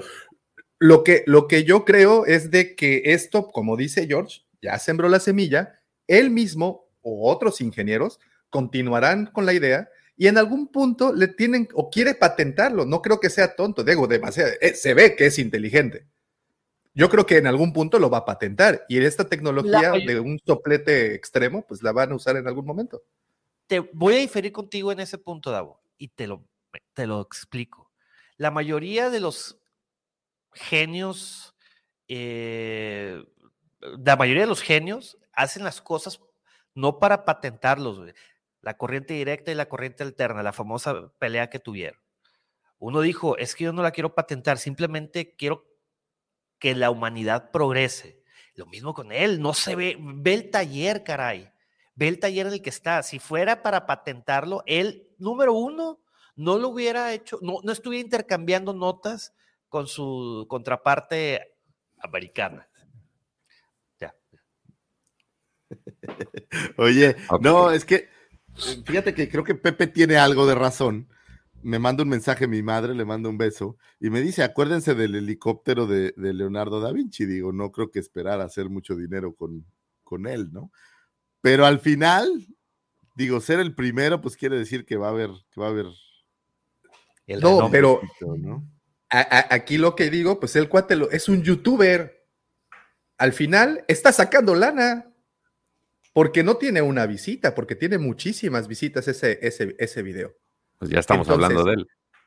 Y estamos hablando de él. Y, y, créeme una cosa, no es tonto, va a patentar eso, porque a lo mejor no lo van a usar para recrear sables de luz, pero a lo mejor lo van a utilizar para, no sé, soldar cosas arriba de un avión mientras el avión está volando. Entonces, yo creo que es un genio, ¿sí? Pues, pues sí, lo son. Eh, pero pues que le tiene que sacar provecho al final. Pero bueno, muy buena nota, George. Excelente nota. Este, también salió, bueno, esta es una nota que más que nada es un atento aviso, o más bien hemos estado durante este podcast exhortando a la gente que pues no deje de vacunarse, eh, que se cuide, que se proteja. Eh, en esta semana salió eh, este jugador de nombre Alfonso Davis, es un lateral de, que pertenece al Bayern Múnich. Y lo curioso fue que subió una foto donde está él armando el halcón milenario de Lego este, la, parte chistosa es pues, una que es fan de, aparentemente es fan de Star Wars. ¿Y a qué saco a colación esto? Pues que este chico ahorita está pues detenido de juego por tiempo indeterminado porque eh, aparentemente este, a raíz de que tuvo COVID se le generó una, eh, una inflamación en el miocardio, eh, digo que aparente porque no están seguros, pero también es dato curioso que después de que se enfermó le, le, apareció esta situación. Entonces ahorita pues lo tienen alejado de, las canchas eh, precisamente pues para cuidar su salud. Entonces esto es digamos que un atento, más que nada un comentario para, para exhortar a quienes nos escuchan a que no dejen de cuidarse, que todas las, todo lo que les decimos, todo lo que les dice Lucifagor, lávense las manos, usen su cubreboca, este, protéjanse no nada más a ustedes, sino también a su prójimo, pues es importante, sobre todo porque miren, teniendo un ejemplo de un futbolista de alto rendimiento y que le pase esto, pues uno que se dedica nada más a estar sentado viendo la tele o, no, o, sentado en la oficina sin poder tener tiempo de, de, practicar algún deporte, pues imagínense, ¿no? Entonces, este, aquí un, una, un aviso, un, este, una exhortación para que ustedes no dejen de cuidarse, ¿no? Y por último, pues tenemos ya las notas de, videojuegos, que pues se las voy a dejar a Pepito. Pepito, vas. ¿Qué tal, mi querido Guampa Auditorio, Guampa Escuchas? Bienvenidos al Gamer Minuto. Vamos a empezar con una noticia que muy seguramente. No, esta todavía, todavía no, todavía no, todavía no. Todavía no. Eh, que muy seguramente ya, bueno, ya la pusimos, vamos a hablar de esa. Eh, hace unos días, eh, para celebrar el Bolt Project, el, sexto aniversario de Bolt Project, The Bolt presentó escenas de, de Boa Fett que nunca se habían visto del juego Star Wars 1313 que son los mundos bajos de, de Coruscant. Vean nomás, qué chulada de juego.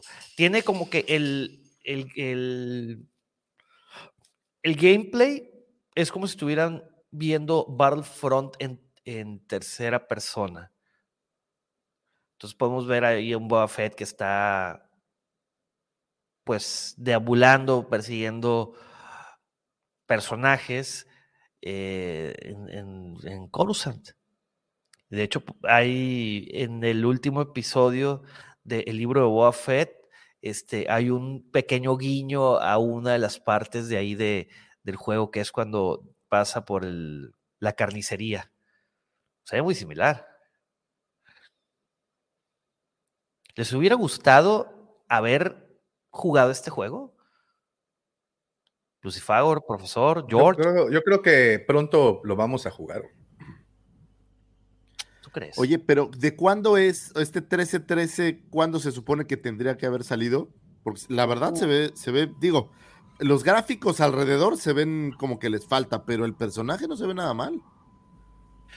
Sí, digo, hay muchas escenas eh, que como que estaban en producción, obviamente, pero este pero hay otras que sí se ven muy terminadas. Este juego lo cancelaron en el 2013. Entonces, es, pues, una de las cancelaciones más famosas que hizo eh, Disney. Eh, es un juego tipo Uncharted, me da la impresión, por lo que se puede ver. Sí, como Fallen Orden, profesor, más o menos. Claro. Y no se ve nada mal. Lo anunciaron en el E3 de 2012. Y ya de ahí ya después vino la cancelación. Y hablando de cancelaciones y descancelaciones, vamos a dejar ahí de que corra el, el reel en el fondo. El día 25, que si mal no recuerdo fue martes, eh, Electronic Arts y Lucasfilm Games anunciaron que van a volver a unir fuerzas para sacar tres nuevos títulos de Star Wars. Uno de ellos ya era, ya estaba cantado. Primero es el, siguiente título en la serie, en la franquicia Star Wars Jedi. Ojo, interesante como mencionan eh, el nombre de la franquicia. No, no Jedi Fallen Order, sino Star Wars Jedi. Así se, vaya, así se llama ya oficialmente el nombre de la franquicia. Eh, qué, buen dato nos, nos dieron, ¿eh? O sea, me estás eh, diciendo que va a haber varios juegos de varios Jedi. O sea, la idea de Fallen Order, pero con diferentes personajes. No, no precisamente Lucifagor, sino, eh, sino que el, a lo mejor el, el nombre del primer título era Star Wars Jedi Fallen Order. Star Wars Jedi, The Next Chapter. Star Wars Jedi, The Adventure Continues. Star Wars Jedi, The Final Chapter. Star Wars Jedi, The Resurrection of the Last Jedi of the Last Game. Star Wars Jedi zombie contra plantas. Exactamente, exacto. Eh, para mí, o sea, lo, lo, que anunciaran que iban a sacar la continuación de Fallen Order no me causó impresión o revuelo, ya era una bola cantada. Lo que sí me causó este asombro fue eso que justamente les acabo de mencionar, que la franquicia, se refiere a la franquicia como la franquicia Star Wars Jedi. Al ratito le van a cambiar el nombre a Firespray también. Uh, le van a poner ahora, si el otro era Axe, este le van a poner Rexona, güey, no sé. Otro de los juegos que anunciaron, no dice nombre, pero es un juego de estrategia. Y por último, un juego de, disparos de primera persona o first person, shooter. Todos estos están bajo el desarrollo de Respawn Entertainment. Eh, caray, o sea, de, de, no tener nada, Electronic Arts de repente que te anuncien tres juegos de cajón Quiere decir que muy seguramente tras bambalinas se han de haber puesto de acuerdo para volver a unir fuerzas y sacar más juegos. Porque recordemos que todo el mundo pensaba que Electronic Arts ya estaba fuera de la terna, con eso de que abrieron las licencias para otros desarrolladores este, y creíamos que ya le iban a quitar a Electronic Arts eh, la oportunidad de seguir desarrollando juegos. Y más cuando venimos de un par de fracasos. Eh, por ejemplo, eh, Squadrons no le fue tan bien.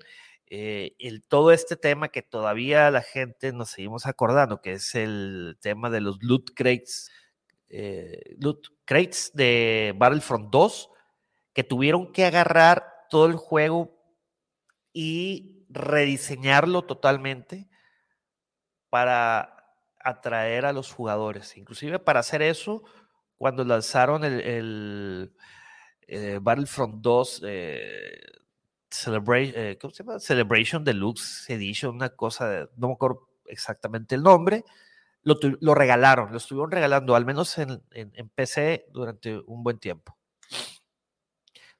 Entonces, ¿Cómo, ve la nota, queridos guampas, panelistas?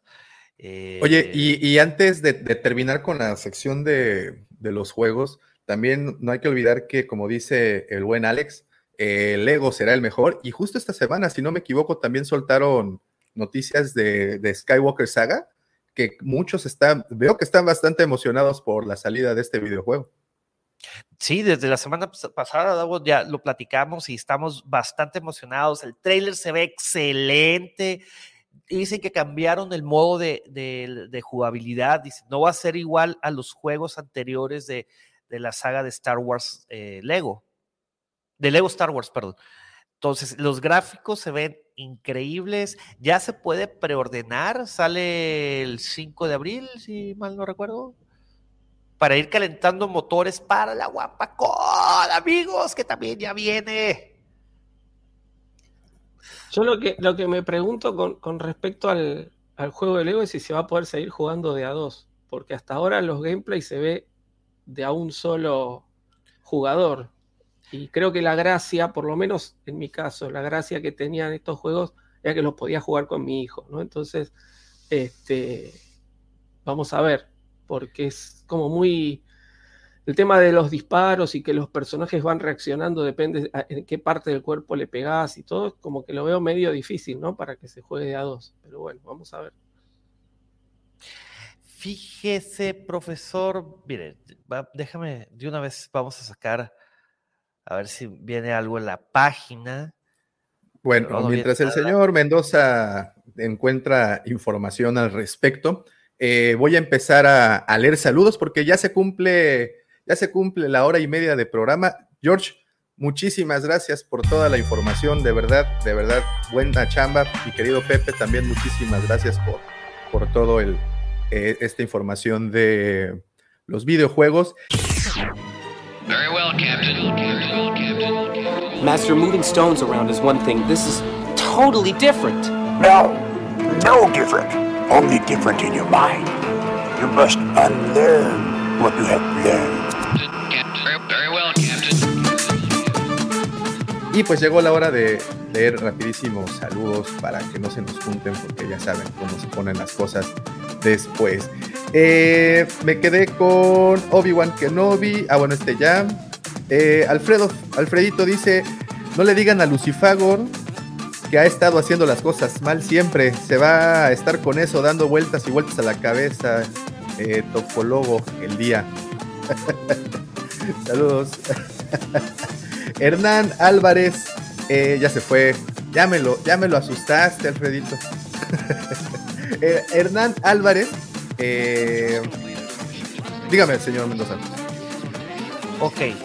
Eh, cooperativo, juego cooperativo local sí permite hasta dos jugadores. Modo cooperativo en línea no está, no, no, está disponible. Aún no. Pues no menciona que si en algún futuro va, va a haber esa opción, pero dice eh, que no es soportado de momento. Dice Hernán Álvarez. Adán comió una manzana y después le dio al, eh, al ostión. Yo sé, bueno, como, por cómo nos animamos por primera vez a probar un alimento. Esa, son hitos de la historia, ¿verdad? Momentos de la, en la humanidad en donde, en donde alguien se animó por primera vez, eh, ¿cómo se llama? A probar algo. Eh, ¿Dónde quedó? ¿Dónde estábamos? Aquí. Dice Sara Kenobi, el primero que vio la leche de vaca y se preguntó si se podía tomar. También. Eh, Polar Orange, ¿cómo estás, hermano? Un saludote. Muchas gracias por andar por acá. Alfredito, ya me imagino la pelea de borrachos en una taberna de Dublín al discutir ese tema. Ah, cuando estaban platicando de los sables. Este, creo que a eso se refiere el doctor Ferraz. Eh, y es un ingeniero mexicano el que propuso los motores RAP. Ah, bueno, cuando estaban platicando de la tecnología aplicada de, Star Wars, de Star Trek, ¿no? Que estaban comentando de todo lo, todos los avances y bueno, todo lo que ha, ha dejado. Este, también tenemos aquí a Chuy Cavazos, buen día, aquí poco tarde, pero logré alcanzarlos en vivo. Saludos al panel y al chat. Saludos, Chuy. Gracias por estar por acá. David dice, el tema de las patentes es que muchos tienen la idea equivocada de eh, para qué sirven las patentes. Las patentes después de 20 años pasan a ser de dominio público. Las patentes fueron creadas para, el para que el conocimiento se comparta. Efectivamente, en la gran utopía, pero pues bueno, sabemos que actualmente también le sacan bastante provecho económico a ellas. Al menos los años que tiene alguien el derecho para explotarlas, ¿no? Eh, Sarita que no, ¿el juego para celular de Starfighters ya nunca salió? Pregunta para los jóvenes, para los chicos cómics. ¿No?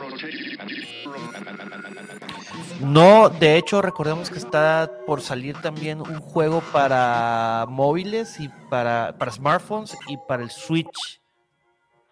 Pero no, Starfighters nunca, ya no vio la luz.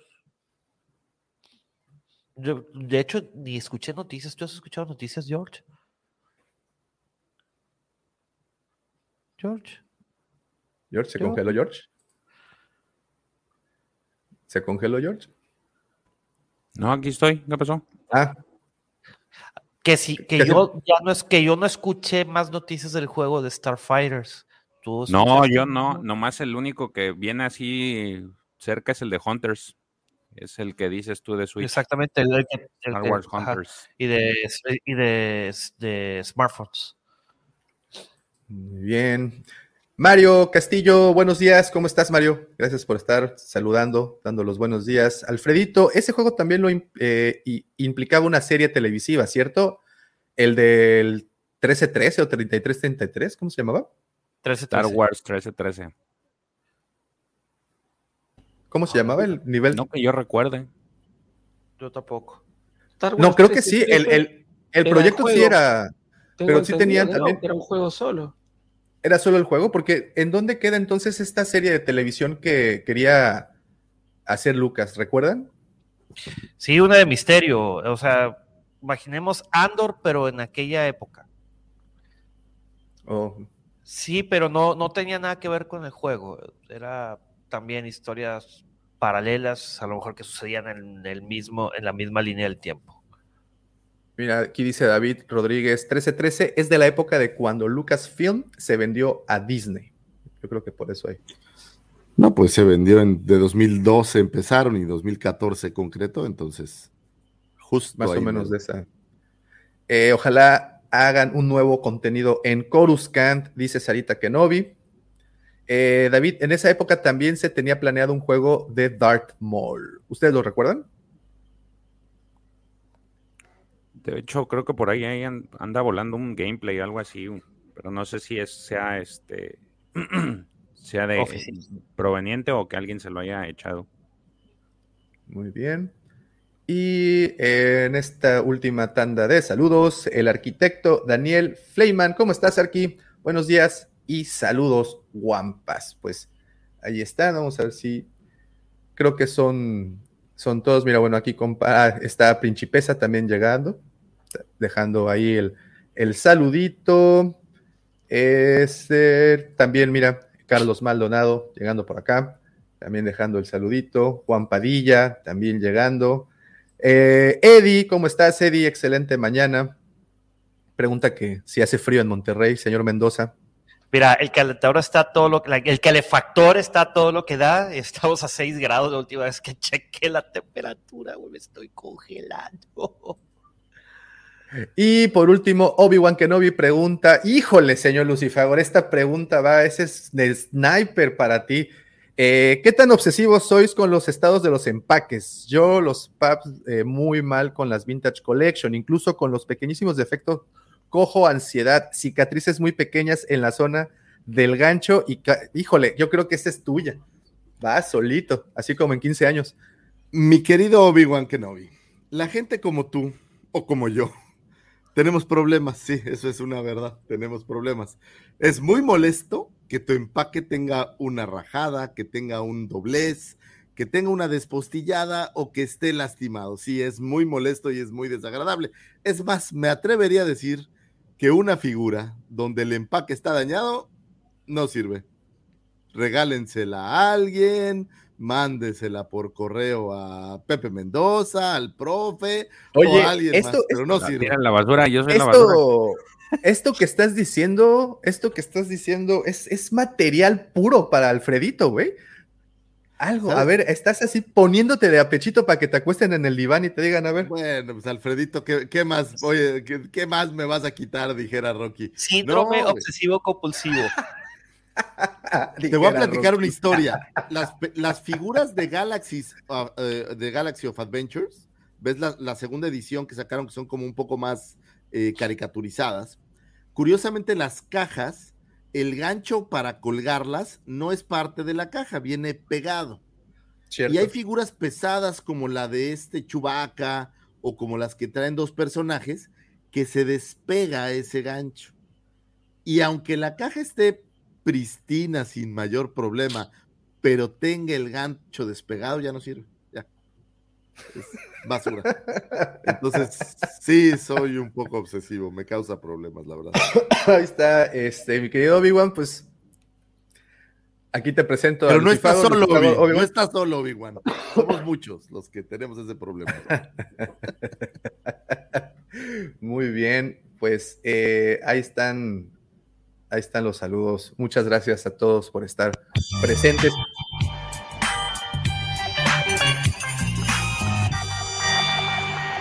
Ya, ya, ya, ya como último comentario, dice David Rodríguez, si, este, eh, si el paquete está dañado, más razón para liberar a la figura de la prisión de plástico. Sí, pero si, si está fuera de la prisión de plástico no sirve, ya es un artículo que... No, mira, y aquí se pone el, duro el, debate, dice Polar Orange, pero pues puedes pegarla con silicón también, chavo. ¿Por no, ¿por qué? ¿Silicón? No, ¿cómo crees? No, no, no, no, no. Ok, ok, ok. Muy bien. Pues eh, ya llegando, terminando las notas y llegando a este momento del podcast, es, es, ese momento en donde pasamos a, al tema, el cual creo que actualmente está... Queremos saber sobre todo eso, yo creo que muchos de nosotros queremos saber más al respecto. Y es que como pudimos, podemos recordar en el último capítulo del libro de Boba Fett o del Mandalorian, eh, vimos escenas de la noche de las mil lágrimas, tuvimos un poco más de conocimiento respecto a la antigua historia de Mandalore y, nos quedamos muchos de nosotros enganchados con eso, con todo eso. Eh, y justamente por eso queremos platicar y ahondar en el tema del planeta Mandalor, su historia, su cultura y bueno, todo lo que conlleva este, esta historia, porque no me van a dejar mentir, después de la saga de los Skywalker, después de los Jedi, creo que de quien más hay información es de los Mandalorianos. Y hace rato decía, eh, decía Alex que una, una cultura, una historia de más de 10.000 años, y de repente, ¡pum!, llega Palpatine y la truena así en un pispas. Eh, pero como bien comentó, son 10.000 años en donde transcurre, en donde se desarrolla, en donde conocemos, y esto viene, o empezamos a saber más de ella, si no me equivoco, justo en, Knights of the Old Republic, pero creo que viene de, atrás, viene de muy atrás. Dato interesante, mi querido Davo.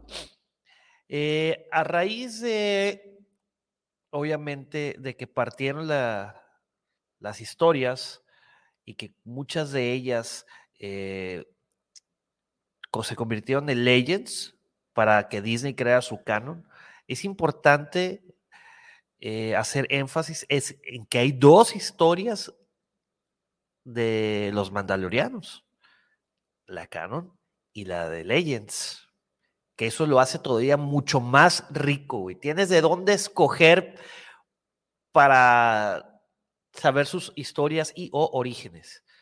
De, aunque de una sabemos mucho más que de la otra. Bueno, eh, voy a arrancar entonces, obviamente, con todo lo que tiene que ver con, Legends, pero antes, como dijo Dago, ¿no? Antes de de hablar un poco de esto, es decir, creo que de todas las, las culturas o subculturas que se desprenden de, Star Wars, eh, una de las que más se sabe o de las que más hay es de los mandalorianos, ¿no? Entonces, este, parafraseando un poco a, Ben Burt, Ben Burt eh, que es el diseñador de sonido de Star Wars, él en el, en el documental último sobre Boba Fett Under the Helmet dice algo así como, este, nunca pensé que después de 1980 íbamos a seguir hablando de este personaje, ¿no? Es decir, eh, Boba Fett es el padre, es decir, no nos podemos olvidar de eso. ¿sí? Boba Fett es el padre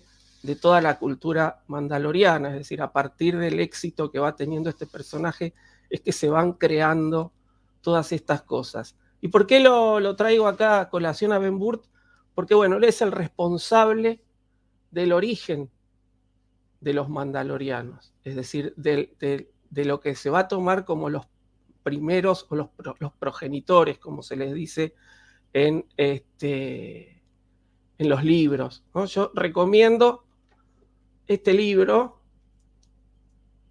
¿sí? El Código de Cazador de Recompensas, que está en español, que se había dejado de editar, pero ahora últimamente he visto que han aparecido copias de vuelta. Este, y el precio no está tan terrible en comparación a, lo que es el, el, libro, ¿no? Yo pensé que iba a estar mucho más caro y realmente en comparación a, lo que, por lo menos acá en Argentina, a lo que cuestan los libros y pensando que es un libro que hay que hacerlo traer de afuera porque no se está editando en Argentina, eh, el precio no es, no es tan terrible, ¿no? Un libro editado acá en Argentina ronda entre, dependiendo de la edición, pero entre los 2.500 y 3.000 pesos, y este libro hacerlo traer de afuera está alrededor de 5.000 pesos, entonces no es tan, tan terrible. Este, y bueno, este libro a mí me lo, me lo regalaron ya hace varios años, este, cuando todavía sí se podía comprar acá en, el país. Así que no tuve que pagar tanta, tanto dinero, eh, o por lo menos la persona que, que me lo regaló. Este, ahí trae, eh, en este, más allá de que es el código de cazar recompensas, trae un lindo resumen de la historia de los mandalorianos. Entonces, si una persona no quiere poner a leer todo el material que hay en el universo expandido, puede acercarse a este, a este libro y ahí va a tener una idea bastante clara. Pero bueno, en el año 96 surge o aparece este proyecto multimedia que se llamó Shadow of the Empire, que para los que no lo leyeron o los que no lo conocían, bueno, abarca cómics, abarca un libro, abarca juego de, de video para varias plataformas, inclusive para PC, y abarca un soundtrack un soundtrack que se hace primero como para el juego de video y después sale la versión en, CD y en cassette para, para la gente que la quiere comprar.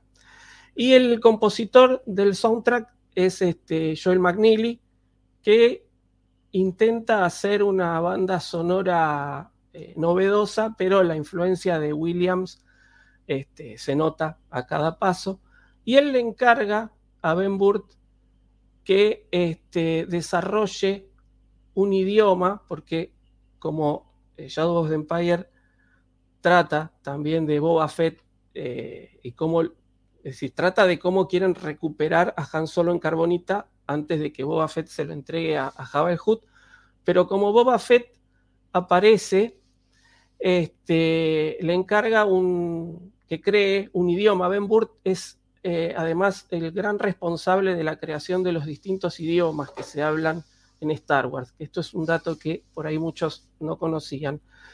Le encarga que desarrolle este, eh, el mandaloriano antiguo. ¿no? Entonces Ben Burt eh, lo desarrolla basándose en el alemán, que él considera que el alemán es un idioma muy cortante, ¿no? como muy tajante, un idioma este, inclusive épico, ¿no? este, hasta guerrero, se podría decir y basándose en el alemán crea el mandaloriano antiguo y crea la historia de los primeros mandalorianos, ¿sí? que es una raza alienígena, que son los Taung, que son originarios de Coruscant y que batallan permanentemente contra las tribus Shell, son 13 tribus humanoides, que son los enemigos de los Taung y este, se compiten por el, eh, el poder en Coruscant. ¿no? Entonces, finalmente los Town ganan y desarrollan este poema épico que se llama el Daguerda Verda, que eh, quiere decir los guerreros de las sombras. Ellos a partir de esta victoria empiezan a autodenominarse guerreros de la sombra. Pero las tribus Shell, sí, Davo. ¿Me permites ponerlo por eh, unos segundos para que escuchen? Porque sí, aquí como bien menciona Sarita Kenobi, eh, es una delicia auditiva. Eh, no podemos ponerlo por mucho tiempo porque pues YouTube, eh, pero pues ojalá, ojalá lo, poquito que, que, lo escuchen les, les agrade como a nosotros. Ahí va.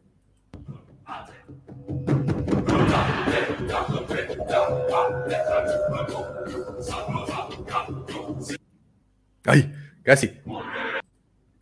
Este, Pero creo que no me pasé los No, es maravilloso. El tema es maravilloso. Lamentablemente, eh, no nos. YouTube no nos deja este, pasar, pero bueno, está. Está en YouTube.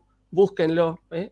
Se escribe con, con H, D-H-A, Huerda Verda, ¿no? Con B corta al final. Sí. También está en Spotify por si les, les agrada este o tienen forma de, o se les dificulta ver YouTube, también lo pueden buscar en Spotify. Este, en YouTube lo que tiene lindo este, porque hay varias, pero la, que yo le pasé a, Davo, este, está traducida, ¿no? está como el, el, idioma, digamos, eh, porque los coros cantan en, el, mando A, que es el idioma mandaloriano, y además está traducida abajo al español. Sí. Déjame poner otros seis segundos, no nada más para, para... Por favor.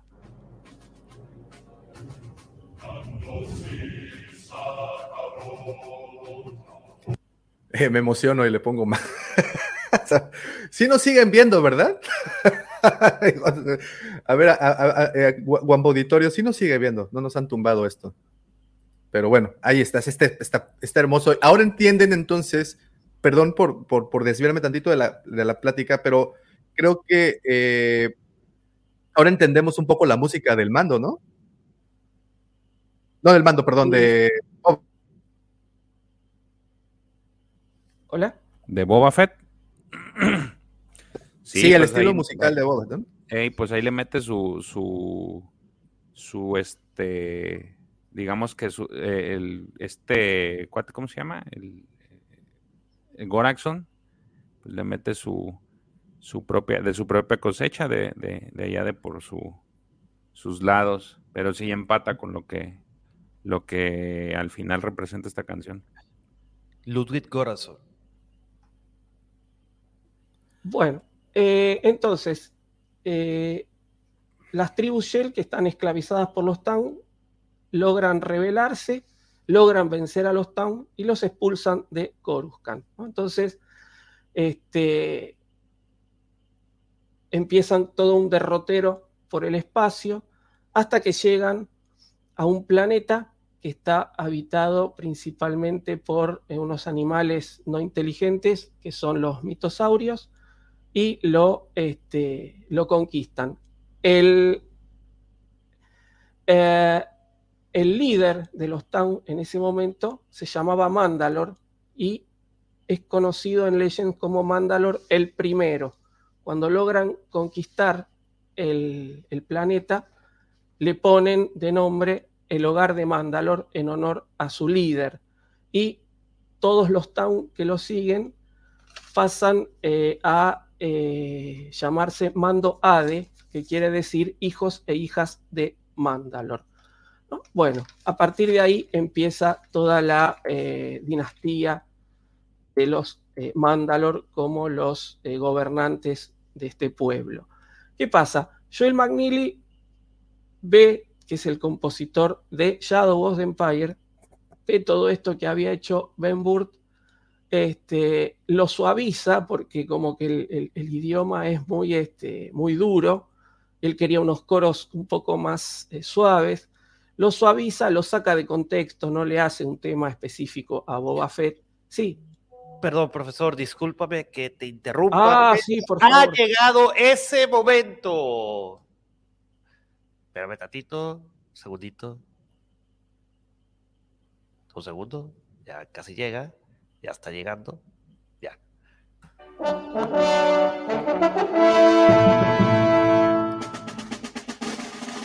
Se me figuró cuando, como, cuando Pepe va a hacer pipí.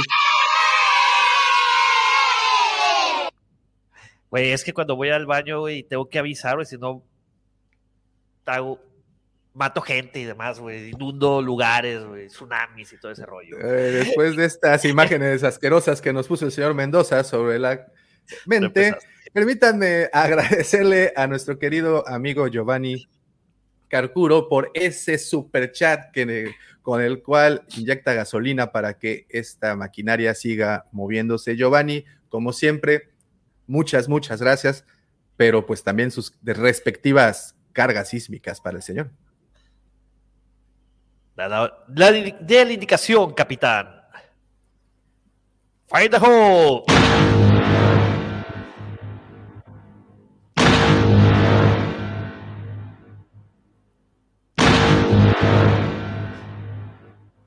Listo. Muchísimas pues, gracias. ¿No hay pilón hoy? ¿No estamos de buenas hoy? Ah, pues ahí está, ahí está, ahí está. Adelante, adelante. Más hablando, aprovechando que estamos hablando de la historia de los mandalorianos, caray. Este, bueno, continuamos, continuamos con, la historia. Eh, bueno, y eh, Joy McNeely suaviza este idioma y en los coros si escuchamos toda la banda sonora de, dura unos 50 minutos, la banda sonora de Shadows Empire, que también está en YouTube y también es muy bonita, este, no vamos a encontrar nada de lo que hizo Ben Burt, ¿sí? Porque a él como que el idioma tan duro no, no, no le servía para lo que tenía pensado. Entonces, para empezar a ver un poco de esto, nos tenemos que saltar al año 2006, justamente al juego Republic Commando, que She's Harling, que es el nombre que veían ahí en el video, es el compositor del soundtrack de eh, Republic Commando, que junto con la autora Karen Travis escriben o reescriben este, este idioma que había eh, creado Ben Burt y crean el Mando A, que es el mandaloriano moderno, ¿no? Como para eh, que poder darle un poco un tono más este, musical a la, a la, canción, digamos. ¿no? lo que había creado Ben Burt se puede leer como un poema, pero por ahí ponerle música justamente como McNeely se, encontró con ese problema, también tenían este problema para el juego, entonces rediseñan el idioma y en lugar de ser el mandaloriano antiguo lo llaman mandaloriano moderno o mando A. Pero toman la misma historia, es decir, la misma historia que cuenta este, Ben Burt es la que ellos traducen o la que se puede ver en la, en la traducción al español. Y eh, esta, esta, música, no sé si se llegó a apreciar en lo poquito que, pudimos escuchar, pero está inspirada en un, homenaje a Temuera Morrison, está inspirada en las jacas maoríes, ¿sí? Porque como Temuera Morrison es maorí, si la, escuchan completa van a ver que es como muy similar. Está, inspirada en, las jacas maoríes en un homenaje que le quisieron hacer a Temuera Morrison. Eh, bueno, y después Karen Travis, que ahí en el, video es un dato erróneo lo que dice, es decir, no es eh, Jango Fett el que le enseña el canto ritual a los clones, sino un eh, mandaloriano eh, creado por Karen Travis en la novela eh, Republic Commando Triple Cero, que se llama Cal Skirata. Él es contratado por la República para entrenar un escuadrón que curiosamente se llama Escuadrón Omega, este, y él les enseña a los mandalorianos de su escuadrón este canto ritual. Bueno, pasamos a los cómics, ¿sí? es decir, eh, tenemos que irnos a los cómics de eh, Tales of the Jedi, la guerra Sith. No sé si podrás ir compartiendo las imágenes. Este, en estos cómics, en la guerra Sith, aparece por primera vez eh, Mandalor el Indomable, perdón.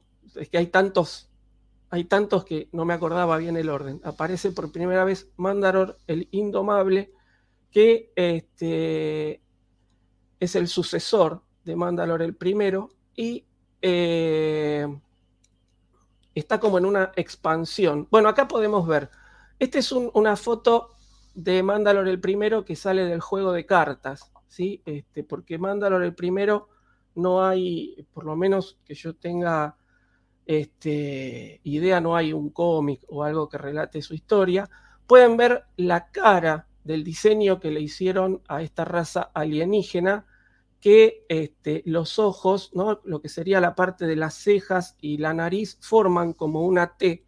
Entonces dicen que las máscaras que después usan los mandalorianos, esos visores en forma de T, intentan reproducir el, rostro de estos eh, mandalorianos originales.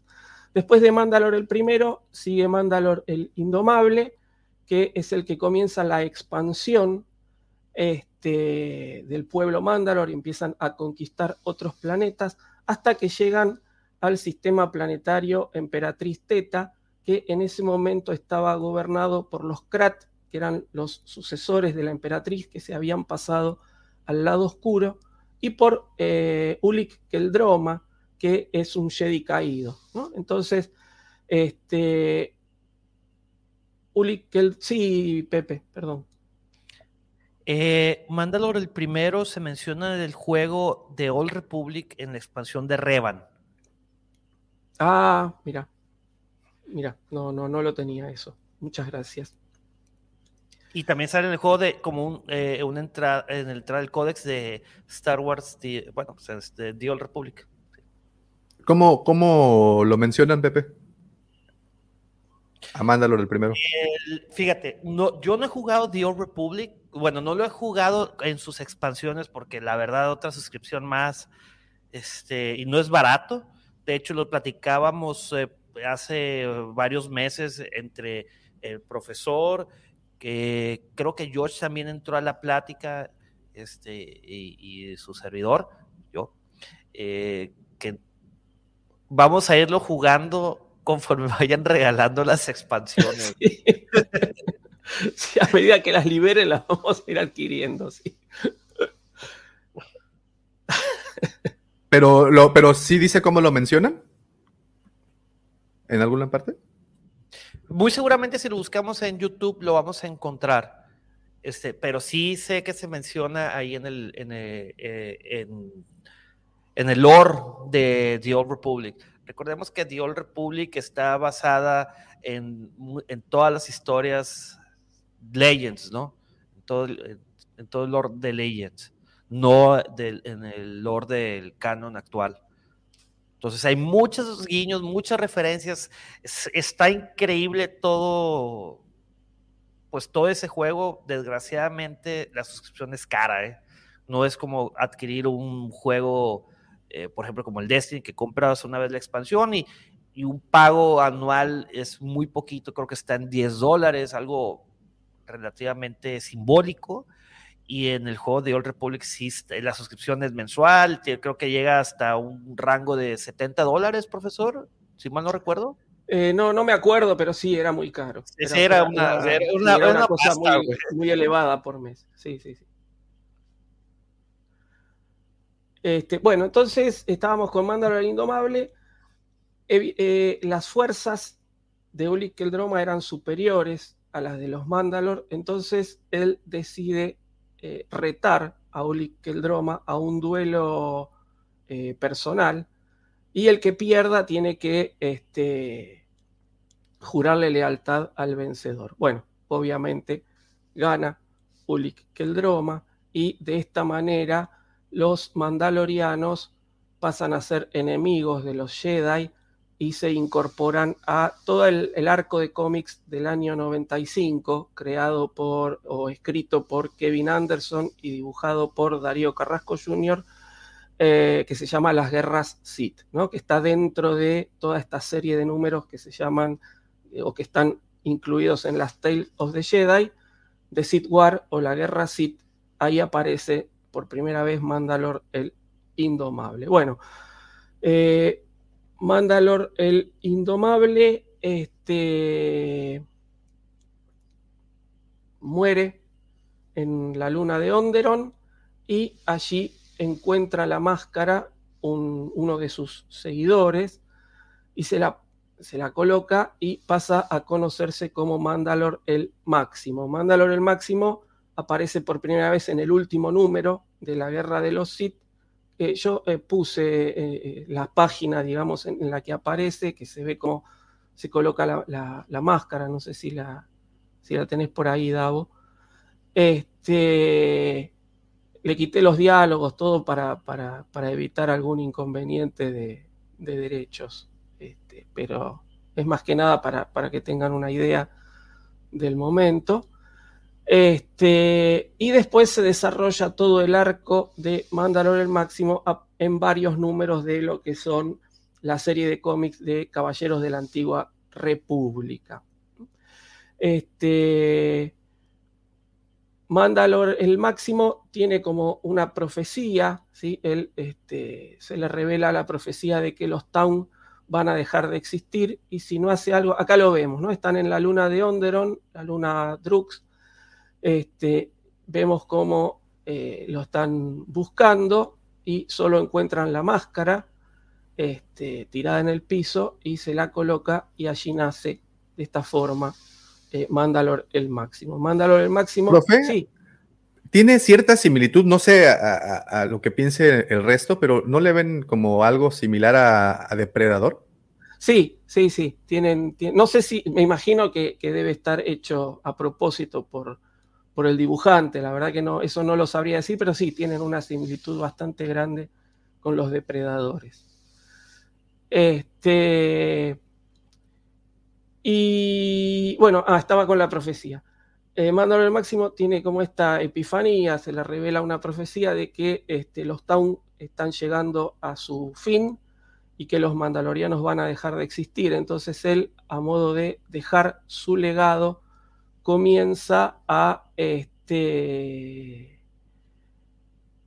comienza a este, aceptar otras razas y entre estas razas nuevas que se van incorporando, que se van a conocer como los neocruzados mandalorianos, este, la que prevalece y la que se pone, digamos, por encima de las demás es la humana. ¿no? Entonces, este, bueno, finalmente en Malacor 5, eh, Revan mata a eh, Mandalor el, máximo y este, esconde la máscara para que eh, la máscara era como este símbolo de poder que hoy representa el sable oscuro. ¿no? Entonces el que tenía la máscara era el que iba a seguir este, con la unificación, es decir, con todos los mandalorianos unidos y los iba a liderar.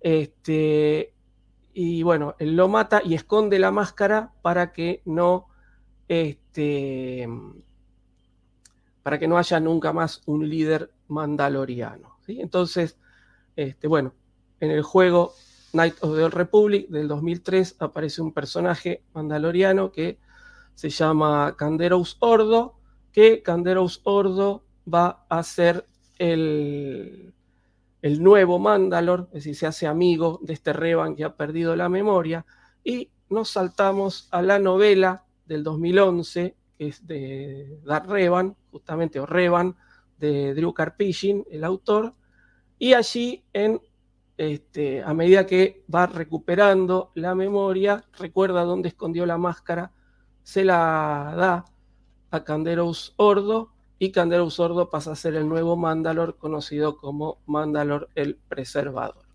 bueno, hasta aquí la antigua historia de los Mandalorianos.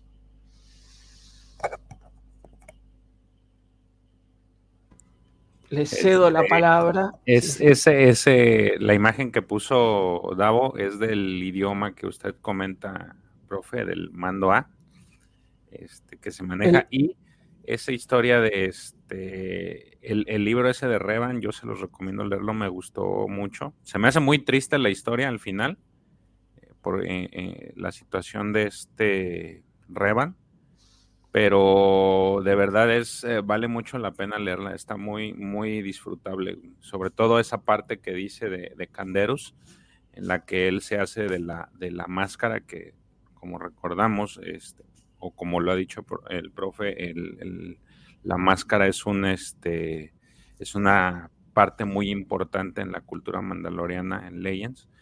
Entonces, este sí vale la pena leerlo. Yo de verdad se lo recomiendo leerlo este y si tienen la oportunidad de adquirirlo de forma física, pues es todavía mejor. Sí, yo lo, el único inconveniente que le veo al, libro ese a mí me encantó, pero que se basa mucho en el juego. Entonces, si no jugaste el, Night of the Old Republic, el primero, este, es como que algunas cosas se escapan. Entonces estaría bueno, no digo jugar el juego porque ya hemos hablado, ¿no? Que no ha envejecido bien y demás. Este, pero bueno, ahora van a sacar una, remake del juego, ¿no? Entonces capaz que si respetan bastante la historia original, valdrá la pena. Este, pero si no, también buscar en YouTube, es decir, eh, se suelen hacerse toda como un, contar la historia con las cinemáticas a modo de película, que seguramente alguna en YouTube debe haber, como para tener una idea un poco de, después este, se refiere a muchas cosas que pasan en el juego, y si uno no la jugó, queda como medio descolgado. Fíjese que yo no, yo no jugué el, juego y me aventé el libro y la verdad es de que sí me gustó mucho. obviamente lo que usted dice, sí, este, a través de los videos de YouTube he tratado de armar la historia, eh, pero sí, sí se puede leer, o bueno, esa es mi experiencia y la verdad es muy bueno ese libro. Le digo, a mí me gustó muchísimo. No, el, libro es buenísimo, yo también lo, lo disfruté muchísimo pero, pero sí, es decir, yo creo que eh, sí, a lo mejor lo disfrutaría más yo si, si jugara el, eh, hubiera jugado el, juego, pero así sin jugar el juego me gustó muchísimo y, no le no le hallé así como que mm, no me dejó con muchas dudas con relación al pasado, este, como para no, no disfrutarlo. Este, a lo mejor le digo, la experiencia puede ser más si, si, si me toca jugar el juego, pero así como está, me, me gustó muchísimo. Bueno, yo creo que ahora es momento de conocer un poco el, planeta de Mandalor. De, dígame, señor Mendoza, antes de continuar con esto. Esta es una pregunta, una consulta y un reto para todos aquí los Guampa panelistas y para el Guampa auditorio y Guampa escuchas. ¿Va a haber una Master Race para cuando salga el remake de Knights of the Old Republic? Para ver quién lo termina primero. Cha, cha, cha. Muy bien. ok. Eh, vamos a buscar, vamos a buscar, vamos a buscar Mandalor. ¿Qué les parece? Primero en el mapa, porque pues creo que sí es como importante conocer en dónde está. Nada más que no lo encuentro. ¿Ustedes saben por dónde está? Pues ahí. Está junto a un Oxo. Enfrente de un Seven. ¿Lo logran ver?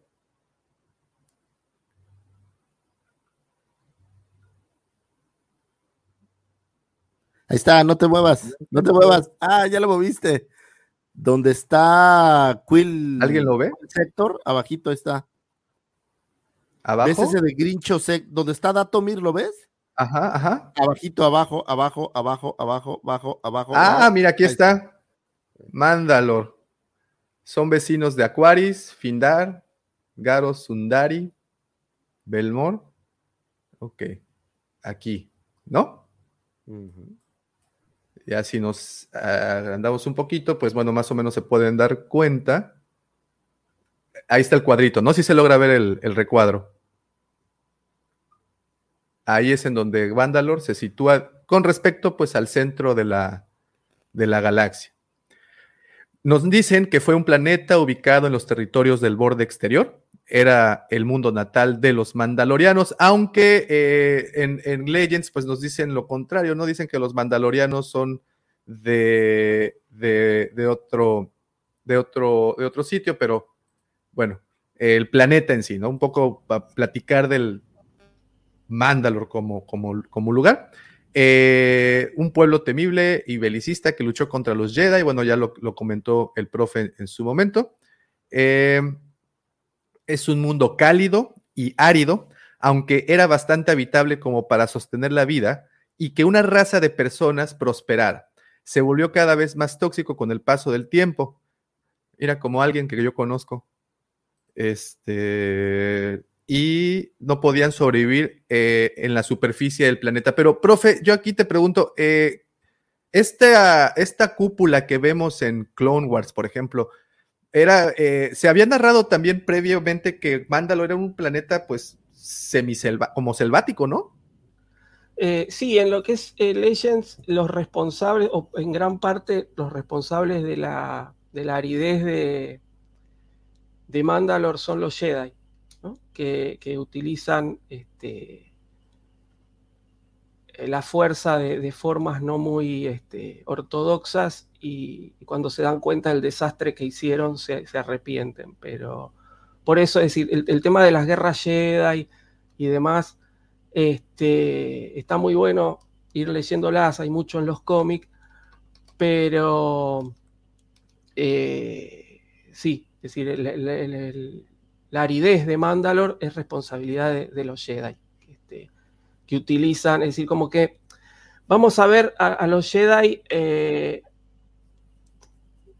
bordeando, digamos, los límites de, lo permitido y utilizan prácticas que no, no se usaban hace mucho tiempo y este, destruyen gran parte de, de Mandalor. ¿no? Entonces, eso ya lo vamos viendo también en, en la guerra Sith, ¿no? También. Eh, lo que pasa que como son distintos periodos, son otros los Jedi, pero en la guerra Sith también.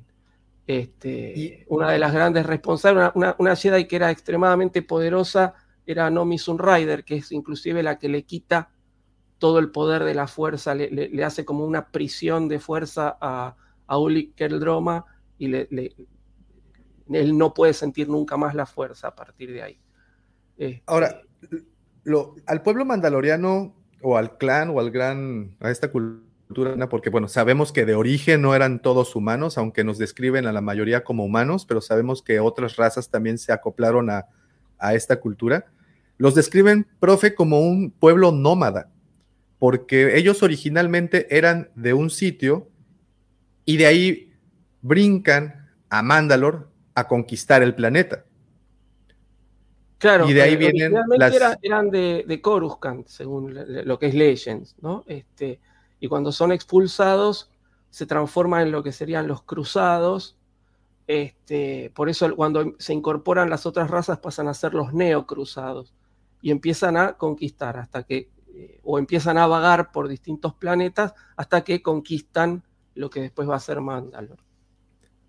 Y como bien mencionas, eh, y muchos piensan también, toman una pésima decisión ah, en el conflicto, como ya están mencionando por ahí en el chat, eh, y en el conflicto entre eh, Jedi y, y Sith en esta guerra galáctica, fue que le pusieron, y, se, y se unen a los Sith.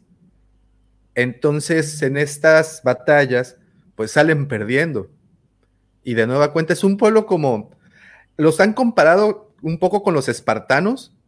No sé si la comparación sea propia, ¿cómo la ven? Sí, eh, es un pueblo que se dedica siempre de, entrada como a la guerra o a la conquista, eh, por lo menos eh, como lo han, lo han creado.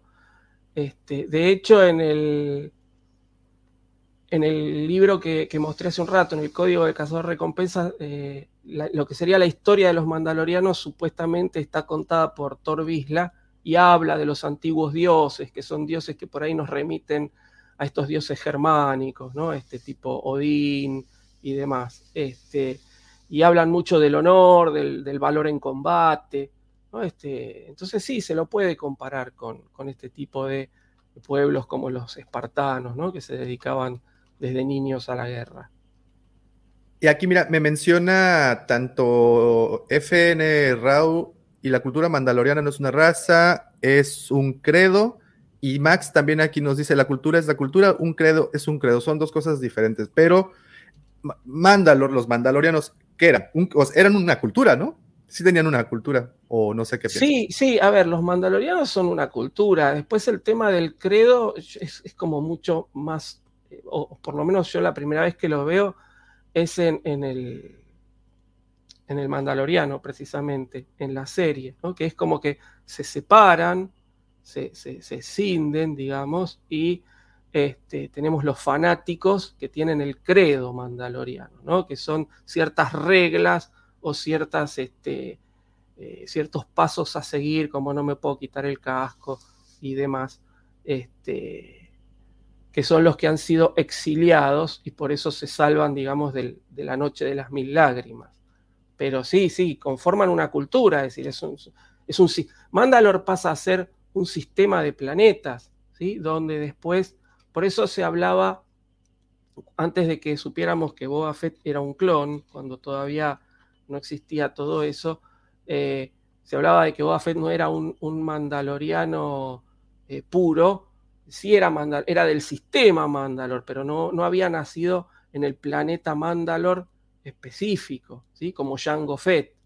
Entonces después vamos viendo como que hay distintos tipos de mandalorianos. Es como que, no sé, este, ustedes o en un país, no sé, dije, no, no quiero poner mi país de ejemplo porque van a decir, ay, ya salió el, el porteño. ¿no? Pero es como que dijéramos, los que viven en la capital son los habitantes de un país puros y los que están en, el, en las provincias este, son los habitantes de ese país, pero no son puros, ¿no? ¿Qué sé yo? Como, como si fuera el, eh, cuando vinieron los españoles, ¿eh? por ejemplo, a América, vamos a poner mejor este caso, vinieron los españoles a América, teníamos los españoles y los criollos, ¿no? Que los criollos eran los nacidos ahí, y se va conformando esta cultura.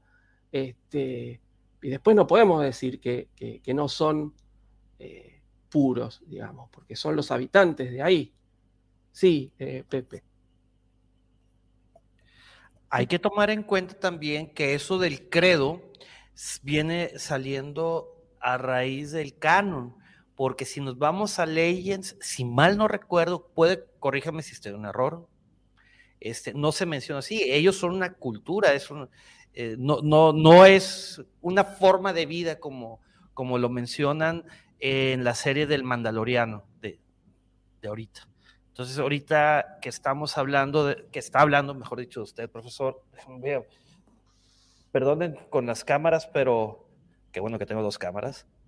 Este, se calentó la, la que estoy usando como tipo webcam porque el calentador, la verdad, lo tengo bien alto. Este, pero volviendo al tema, eh, en este punto de la historia no se habla del credo. Entonces ahorita no, no aplicaría, al menos en estas líneas del tiempo de Legends, lo que comenta, por aquí estaba, eh, Fenrau. Fenrau, exactamente. Por eso, muy seguramente, por eso eh, Maximiliano Pasallo dice, la cultura es cultura y un credo es un credo, son dos cosas muy diferentes no sé si esté este, haciendo énfasis en lo, que, en lo que también estoy comentando. Mi favor. Pero aquí es que son cosas, como dice efectivamente, creo que es Max, eh, son bien diferentes. O sea, hay muchas eh, corrientes mandalorianas, por lo que entendemos. Hay la gente que es muy fanática, la gente que no es tanto. Digo, en el en Mandaloriano podemos ver al menos dos muy claras, ¿no? Pero el credo viene de estos fanáticos. Es como si en un país tú dijeras que todos somos católicos, pues nuestro credo sería católico, pero la realidad es que hay toda clase de, creencias. O sea, el credo es una creencia, pero la cultura es todo lo que está alrededor de esa raza o de esa, eh, en este caso, este país. Es, como decir, ¿no? Pues eh, aquí en México el mole mexicano, pues no es es parte de nuestra cultura, pero no tiene nada que ver con, con el credo de la gente que cree en, Dios, o habrá los que no crean, o las otras religiones que, que, hay por ahí, ¿no? Entonces son cosas bien diferentes. O sea, el credo es de una facción de los mandalorianos que eran muy creyentes, muy fervientes, y la cultura es otra historia, ¿no? O sea, eh, hay, que, hay que separarlo, y creo que Max tiene toda la, toda la razón. Ahora bien, que digo, los que traen el credo tatuado, pues bueno, pues van a, van a decir que su cultura es ese credo, efectivamente, pero, pero no es el credo de todos los mandalorianos, es el, es el punto, ¿no? O es, la cultura es más global, me parece, y el credo está cerrado a esa facción.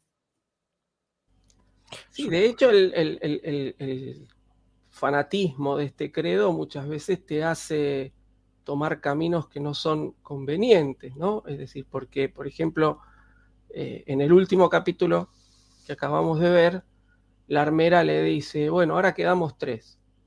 Y cuando le pregunta, ¿y te quitaste el casco? Y dice, y sí, me lo tuve que quitar. Bueno, no sos más mandaloriano, ahora quedan dos. Es decir, y, tenemos el ejemplo de, este, como yo venía contando, de Mandalor este, el máximo, que este, dice, si no incorporo nuevas razas, nuestra, nuestra cultura mandaloriana desaparece.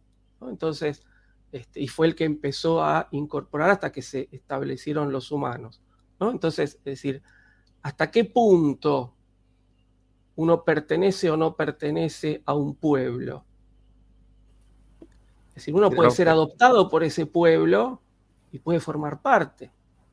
Si Boba Fett se hubiera quedado a vivir con los Tusken, hubiera terminado siendo un Tusken. Pero una duda, ¿sería así como, por ejemplo, los Sith? O sea, eh, esta, este, este, tipo de ejemplo que los, los Sith estaban en, en, Legends eran estos, estas especies de raza pura y después se fue como que cambiando y hasta ya tener a también humanos y de diferentes razas para la cultura Sith. Sí, sí es más o menos, ¿no? El, el, tema, porque yo veo... Eh, se, se, se, tomó de una manera distinta, pero es comparable. ¿Sí? Es decir, los Sith teníamos esta raza pura que estaba como dedicada al lado oscuro, que va a ser dominada por los Sith oscuros que fueron exiliados por los Jedi, ¿no? Por los primeros Sith oscuros que son exiliados por los Jedi. Pero es comparable, es decir, es la incorporación de, de dos especies distintas a una misma cultura.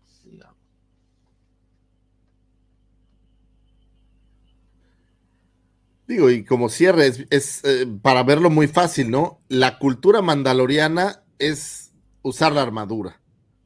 Pero el credo es el que no se puede quitar el casco y habrá el que sí. Entonces son diferentes formas de pensar, pero que se engloban en el mismo, en la misma, pues no puedes decir raza porque no son la misma raza, pero bueno, en esta cultura. De hecho, eh, fíjense, ¿no? Este, allá te dejo, Pepe, este fundamentalismo del tema de este, el sable oscuro, ¿no? Que pasa a reemplazar a, esta, a, la máscara. ¿no? Eh, cuando Darmol ganó el sable oscuro en combate y mató, no me acuerdo ahora qué Visla era, pre creo que era, ¿no? Creo que era pre-Visla, ahora no, no me acuerdo bien cuál era. Sí, pre-Visla. Pre-Visla era, ¿no? Sí. Este, y lo mata porque lo vence en combate, el líder de los mandalorianos pasa a ser este, Darmol, era un datomiriano, que no tiene nada que ver con los mandalorianos. Entonces, y todos lo seguían porque tenía el sable. Entonces, ¿hasta, ¿hasta qué punto hay cosas que podemos aceptar y cosas que no? Yo creo que eso es un poco todo lo que vimos también durante las temporadas de, Mandalorian, ¿no? Es decir, hay distintos tipos de Mandalorianos y eso es lo que va descubriendo este personaje, no hay uno solo que no se puede quitar el casco, que tiene que hacer ciertas cosas. Sí, Pepe. Eh, no recuerdo, profesor, si en Legends no se podían quitar el casco. Yo el que recuerdo perfectamente es que Revan dice, yo no me voy a quitar este casco hasta que los muertos, este, hasta que los mandalorianos eh, se extingan por toda la masacre que habían hecho. Pero yo no recuerdo que eso sucediera en Legends. No sé si usted, profesor Lucifagor, Davo, George, en, los cómics, de hecho, eh, al, único que se ve que no se quita la, máscara es al líder, digamos, que siempre lo dibujan igual. Pero el resto de los mandalorianos eh, se lo quitan. Sí, sí, yo, yo ahí concuerdo. También en, pues los cómics que se han alcanzado a ver, que es básicamente el único lugar en donde los podemos ver, es no tienen problema con quitarse el, casco. Incluso, eh, Jester Merel y compañía tenían esa misma, no tenían ese, ese problema, ¿no? Conveniente. Oigan, otra cosa importante y que creo que ha distinguido a esta cultura que, estamos platicando son los clanes. Y es que eh, está interesante, bueno, clanes, familias, eh, han tenido varias, han, unas han agarrado el poder, otras lo han tenido se me hace muy interesante cómo se divide. Y, pues bueno, no sé si tienen una, una, algún clan favorito. Bueno, hay un pequeño comentario. Hay que recordar, Davo, que esto de los clanes viene porque los mandalorianos eran una cultura nómada. Entonces ahí es donde se empiezan a diversificar eh, toda esta, eh, esta cuestión, ¿no? En cuestiones de expansión y pues en cuestiones de seguir a, alguien. Y déjame pensar en la pregunta que hiciste, muy interesante. ¿De quién es mi mandaloriano favorito? Pues hay varios, ¿no? Por ejemplo, el que, eso, eso que dice el profe de que en cuanto Maul se mata a Previsla, eh, yo recuerdo que en ese momento esta Boca Tan le dice que no, que ella no está de acuerdo que él sea, este, él sea el líder, porque pues no es un mandaloriano y ella se va. Y creo que conforma esta facción de que no sé si sea, este, una, pues como, este, este, al ser nomás, pues, al separarse forma esto de los Night Owls, de los búhos, y este y creo que de ahí parten eh, muchas separaciones. También en Rebels, el, me recuerdo mucho a este otro, otro mandaloriano con el que dialogan previo a la entrega del, sable oscuro a Sabine, que también pertenece a otra facción, nomás que no, no me acuerdo de él, eh, la, facción a la que pertenece. Entonces, creo que por ahí se ve eso que tú comentas y, la variedad. Nada más que no sé si en Legends esté muy de, haya más, porque aquí nada más recuerdo esas dos y, obviamente aquí en, forma de modo. Es, bueno, aquí en, tanto en Clone Wars como en Rebels nos presentan a varios. Están el clan Saxon, el Visla, los Ren, está... son las eh, casas, ¿no? Sí, pues sí, es, lo, es lo que te come. O sea, es lo mismo, los clanes, casas, familias, es, está, o sea, cada una ha tenido el poder y, de ahí parte justamente, y, y, una de las historias más bonitas y que me gustaría que platicáramos, es justamente del primer mandaloriano que se convierte en Jedi y que es justamente él quien forja el sable oscuro. Creo que esa es una historia muy interesante. No sé si en algún punto la, la, piensan tocar así como en individual, porque si no, mal recuerdo, hasta el momento solo son como menciones, ¿no? Al menos, bueno, en Rebels, eso fue una historia que contaron. Y está muy interesante esa historia, ¿no? No sé qué, qué, piensan. De hecho, en Rebels es, creo yo, donde te dan ese, ese, esa, ese flashback que te ponen así como si fueran esta especie de dibujos antiguos en donde te van narrando la historia, lo cual se me hace, pues, se me hace muy bonito esa parte en la que te va narrando, en la que le, este mandaloriano precisamente le está contando a, a, a Kanan el, origen de ese sable. Y es lo que te dice, el, el creador de este sable se llama Tarvisla. A ver, ahí, les va la, historia nada más para los que no se la sepan. El sable oscuro fue un antiguo y único sable negro creado por Tarrevisla, el primer mandaloriano admitido en la Orden Jedi 1019 años antes de la batalla de Yavin. El arma se mantuvo en el templo Jedi tras el fallecimiento de Visla, pero los miembros de la casa, de su misma casa, robaron el sable de luz en un conflicto con los Jedi durante la caída de la antigua república. El sable oscuro fue transmitido de generación en generación por los ancestros de Previsla, quien mantuvo el arma incluso después de que los pacifistas nuevos mandalorianos reemplazaran la tradición de la guerra de Mándalo. Eh, y Tarre Visla, el que mencionas, que, bueno, el que cuenta esta historia, fue un humano quien fue primer eh, mandaloriano en ser incluido en la Orden Jedi, según la leyenda, creó el sable oscuro, un sable de luz único con color, bueno, ya lo conocen, eh, aplanado eh, con el símbolo de, Mandalor. Eh, y su primera aparición y mención fue justamente en Rebels, en las pruebas de la espada oscura. O sea, también la parte del sable es, es, relativamente nueva, ¿no? Sí, e, es, es bastante nueva y, y, salvo eso, no hay nada más. Si uno inclusive va a las nuevas guías o nuevas enciclopedias, sale eso. Es decir, hasta ahora no han desarrollado. Estaría bueno este, que tomen este personaje y hagan un, desarrollo, ya que además estamos mil y pico de años antes de la de, todo lo conocido ¿no? Entonces estaría bueno porque no estaría este, rompiendo nada, calculo, del canon. No sé. Sí, George. Una, una duda, bueno, más bien, ¿qué les parecería? Según yo lo que usted dice, lo que está en Legends no, al menos en, tiempo, no interrumpe con lo nuevo que pusieron. Este, estaría bien que, por ejemplo, hicieran una conexión entre el, lo que es el, la máscara y, el, el, sable. O sea, es decir, eh, pues hemos visto que ya lo, la parte del casco, pues en algún momento este Revan lo, lo escondió, lo volvió a lo volvió este, a recuperar, se lo dio a Ordo.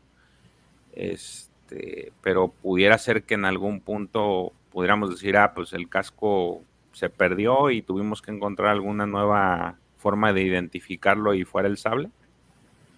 Estaría, ¿les parecería o no?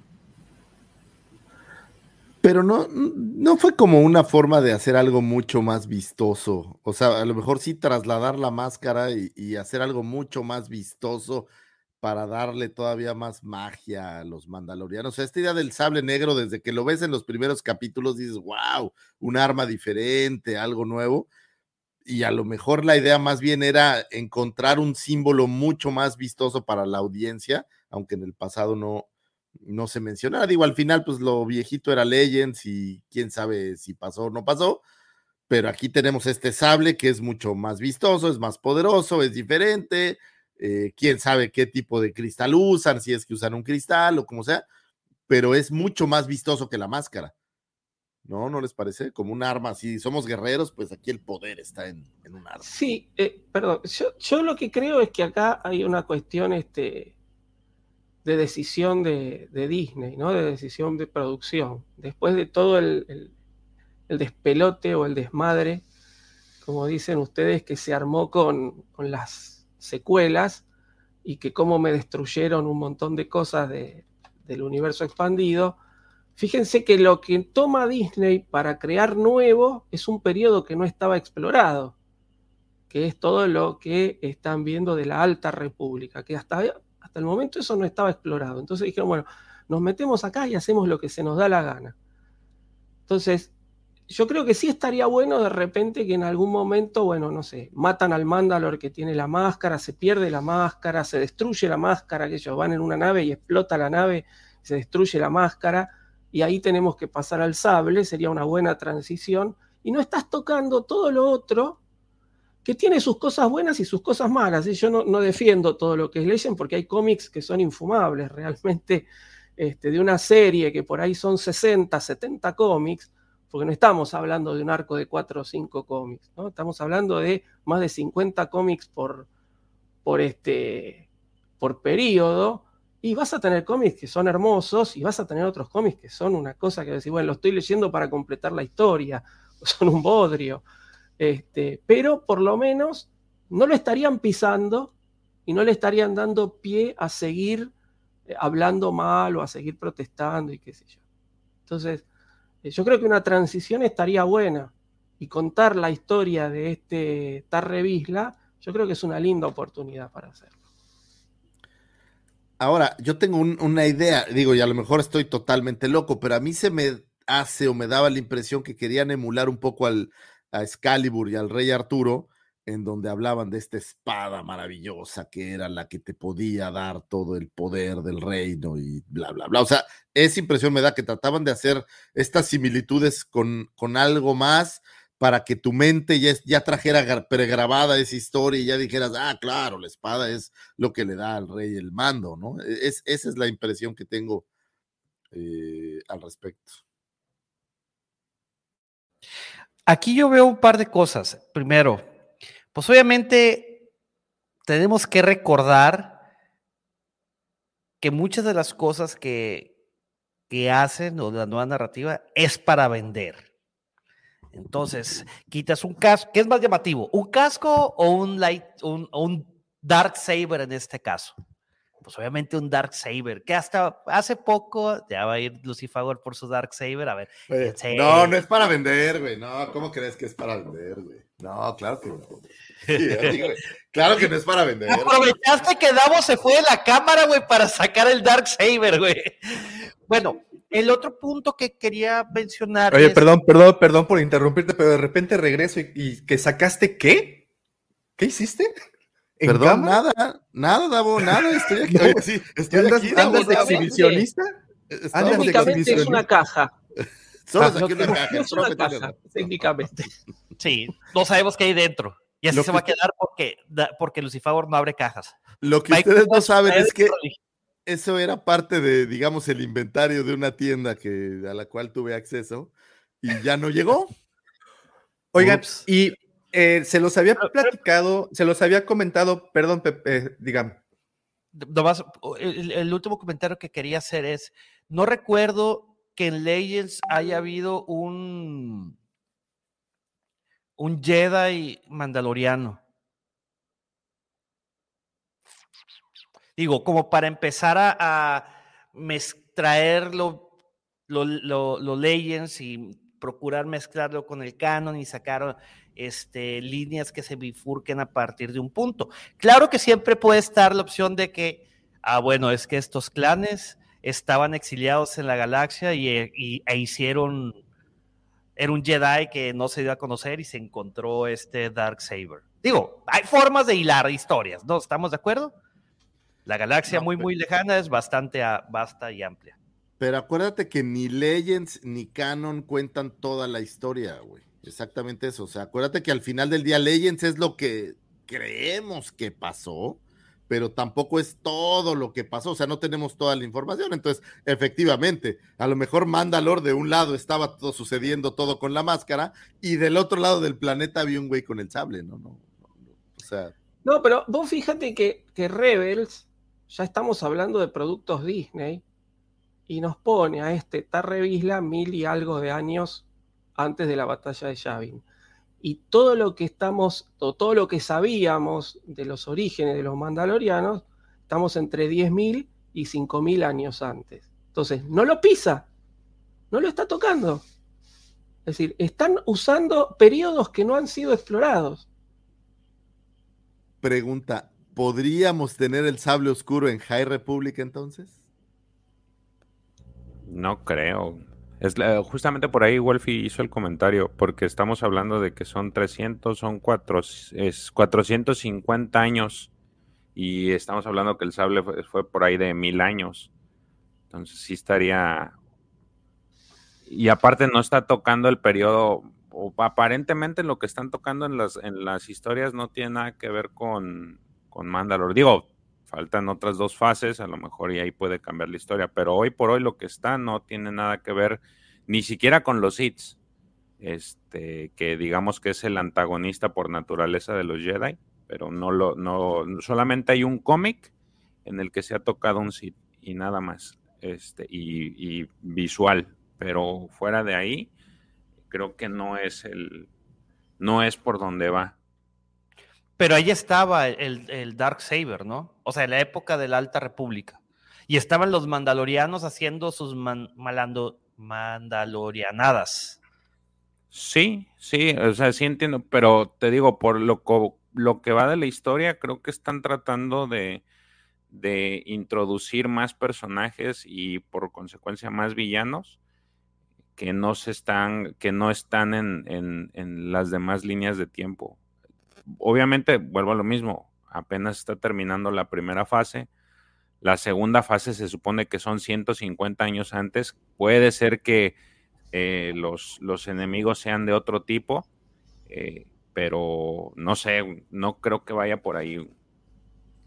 Oigan, y estamos entonces, y eso se los preguntaba el miércoles, y, creo que toda esta información de la que hemos hablado eh, afirma lo que les comentaba. El tema de los mandalorianos, el tema de su cultura y todo, fue Filoni quien la trajo de vuelta y la puso bajo, el, spotlight. Fue quien hizo que le volviéramos a prestar atención a ese tema. Entonces, es, es, su responsabilidad, Y ya terminamos la gran saga de los Skywalker. Eh, y con todas las herramientas y todos los elementos que actualmente cuenta estas personas, Fabro, Filoni, llámenle como le quieran llamar, Kennedy, eh, cuentan con muchas herramientas para explorar otros periodos, otras partes de la galaxia y otras sagas. Y se los preguntaba el miércoles y se los pregunto hoy. ¿Ustedes creen que estemos parados en el umbral de la gran saga del Mandalor? Porque antes de, que contesten, porque, y regreso al mero principio de esta conversación, después de la República, después de los Jedi y después de los Skywalker, que es en lo que ha girado la historia de Star Wars, de lo siguiente que tenemos más información es de los Mandalorianos, tanto en Legends como en el actual canon, o bueno, en la historia actual. Y ahora más que es Filoni quien los, una vez más, quien los trajo de vuelta a la mesa. No sé qué piensan. No sería extraño, güey, porque al final del día todo lo que estamos viendo hoy en día está relacionado. O sea, digo, salvo ahora que, que no vi, no haya nada, pero tanto el Mandaloriano como Fed pues están impregnados y sabemos que va a seguir habiendo historias al respecto. O sea, todo el tema de Boca Tan que quedó ahí como, como en el aire y estas cosas van a seguir pasando. Entonces yo no dudaría de verdad, digo, no sé si, si la saga de Mandalor al pasado o al futuro, pero yo creo que sí van a seguir eh, siendo importantes. Hoy en día, hoy, hoy, hoy, el personaje más popular que hay es un mandaloriano. Entonces eso te, te dice todo, creo.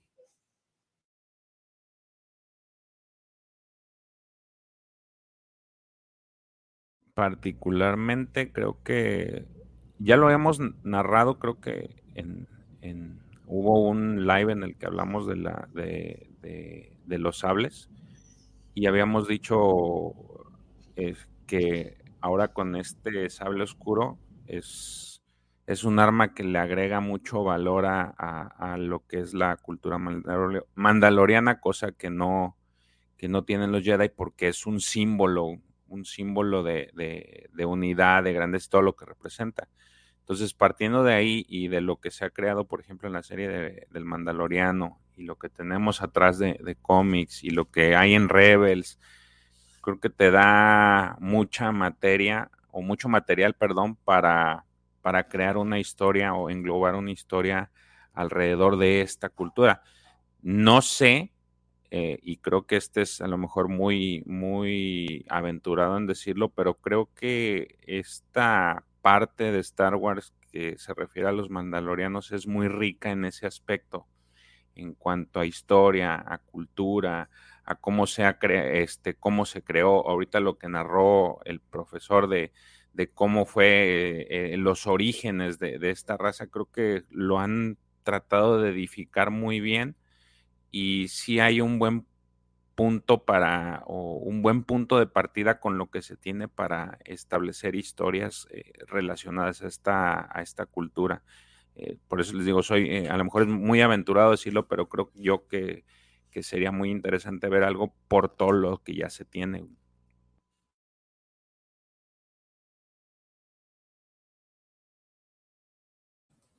Yo creo que te repito, como tú, como mencionas, y lo que también decía, tienes a Filoni, quien es su bebé, son sus, este, toda esta historia, el, clan Kreis de Bo, bueno, Bo Katan, toda esa historia, Sabine, eh, ahora el Mandaloriano. Eh, creo que el poder eh, explorar la galaxia desde el punto de vista de una cultura que por los, sus mismos métodos y forma de vida, pues tienes historias para dar y, contar y repartir y, todo, ¿no? Creo que además es eh, los personajes de Star Wars eh, que más son, causan esta, este enigma, ¿no? ¿no? No tenemos toda la información de ellos, nos quisiéramos tener más y creo que ha sido muy bien recibida las veces que nos han entregado más de ellos. me, regreso al capítulo de Rebels, que, del cual hemos estado platicando, en donde pues narran la historia del sable oscuro. Y, muchos de nosotros nos quedamos con esas ganas, ¿no? De querer, querer seguir conociendo esa, esa, esa, parte que no se ha narrado todavía en el, en el resto.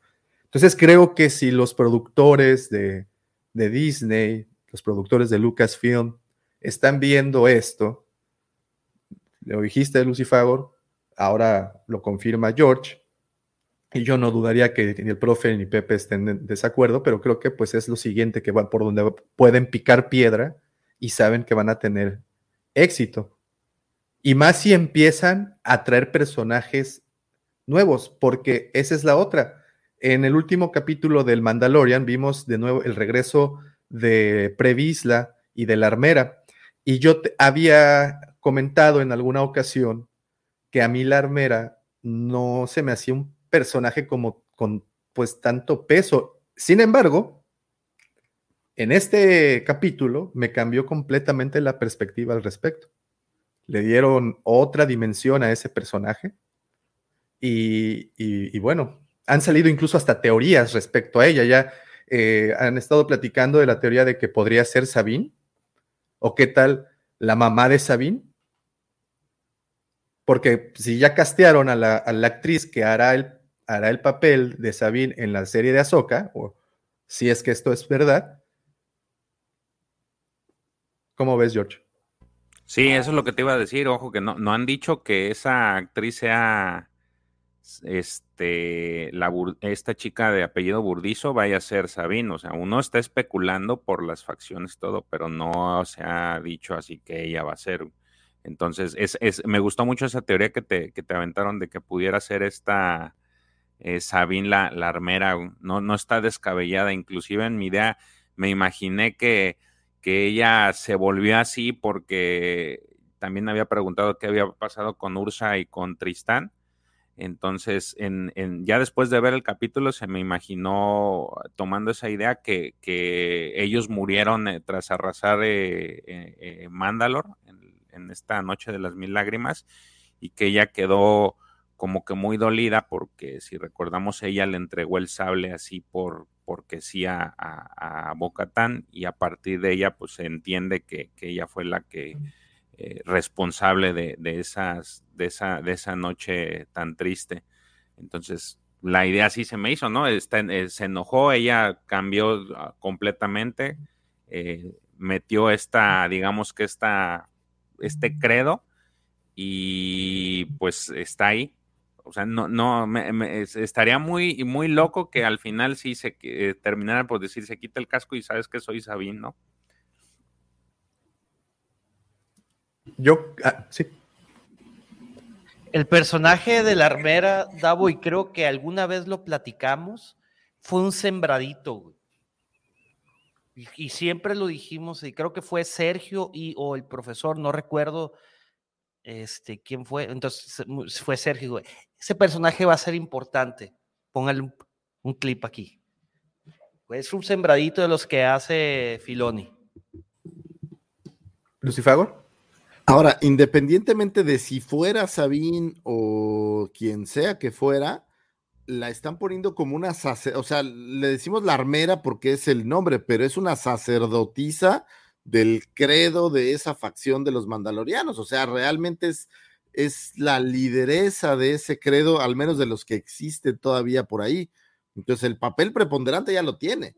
Ahora, si después se quita el casco, yo honestamente no creo que sea Sabine, porque no tiene absolutamente la Sabín que conocemos nada que ver con el credo, ¿no? O sea. Oye, oye, pero, pero fíjate, y, ya como para, para que les, les, voy a dejar algo para dejarlos pensando un ratito. Recordemos que el gran problema se inicia porque la mamá, eh, Ursa, asesina, o bueno, mata, defiende a su hija eh, después del combate que sostuvo con Saxon. ¿Recuerdan? Esto pasa en Rebels.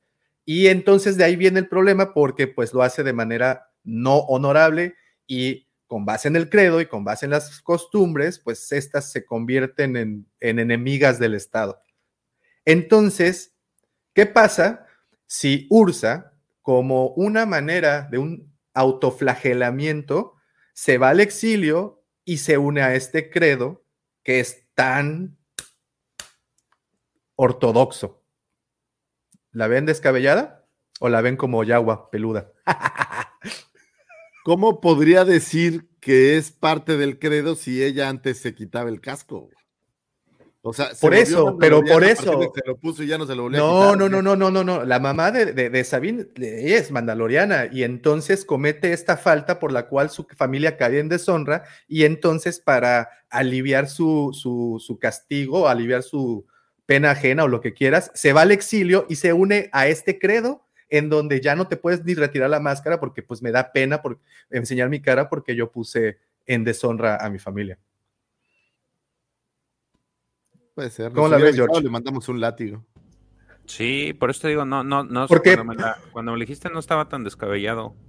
Porque Ursa no tiene, no, no hay conclusión de su historia, según recuerdo. O, o, sí. No, no, por eso, por eso yo digo que no sabemos qué pasó con Ursa ni con Tristán. Y, y entonces Tristán empezó a tragar anabólicos y proteína y atunes y pues es Paz y por eso andan juntos. The circle is now complete. When I left you, I was but the learner. Now I am the master.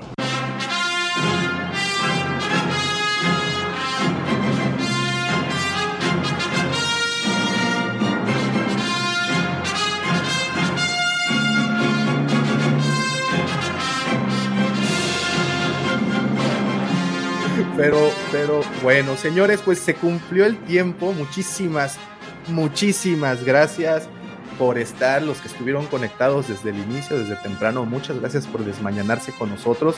Gracias a todos los que han estado dejando comentarios, a los que se unieron a los miembros del chat y a los que evidentemente también dejaron su super chat. Les agradecemos de corazón por todo, todo ese apoyo. Si no lo ha hecho también, por favor déjenos su poderoso like. Recuerde que los likes nos ayudan muchísimo con el programa de conservación y mantenimiento de los guampas. Recuerde que no es un trabajo fácil estar eh, extrayendo la semilla mágica de los guampas para insertársela a las guampas, la semilla. Este, ¿Quién hace pues ese trabajo? hay que contratar gente. No, por eso, ah, contratas gente, contratas gente, ah, ok. Eh, entonces es, es, es, todo, todo, todo un reto. Muchísimas gracias. Eh, por favor, dejen ese like, es importantísimo. También no se olviden de visitar las redes, de seguirnos. Estamos como la Cueva del Guampa, Guampa con G de Guerra de las Galaxias. Por favor, muy pendientes a todas las noticias, a todos los updates que tendremos con la Guampa con. Se avecina, estamos a nada, a nada. Tres meses es nada, señores. Así es que váyanse para allá. Si no tienen más que hacer ahorita, métanse guampacon.mx para que sepan más del evento. Y no me resta absolutamente nada más que agradecerles a todos y cada uno de ustedes. Pero esto, como siempre les digo, no podría haber sido no podría haber sido posible sin, la, sin los comentarios, sin las observaciones, sin esos, esas quejas y a la vez eso, eso bonito que pasa gracias a estos señores, eh, mi querido profesor Pepe, mi querido George, pero, pero lo más especial viene al final y sí, así es, a él, a ese señor que lo llamaron el segundo sol de Tatooine, el chino de Moss Eisley, porque ya lo, lo dejaron en el barrio, o el niño bien de canto, bye señores, él es arroba Lucifago.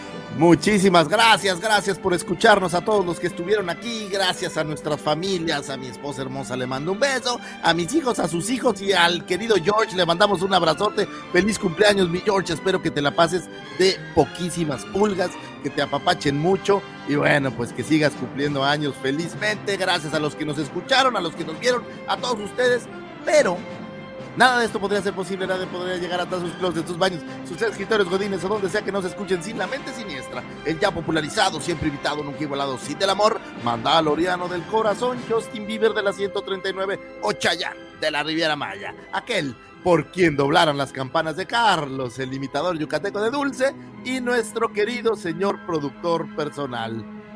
Querido señor Davomático, gracias por existir. muchísimas gracias. Ahí están las felicitaciones a George. Todo, muchísimas gracias. Bonito fin de semana para todos. Bonito inicio de semana. Si nos estás escuchando en la versión podcast, recuerda que esto sale publicado a partir del día lunes en la distribuidora de audio de tu preferencia. Pero no nos podemos ir sin antes desearles que la fuerza los acompañe, señores. Hasta pronto.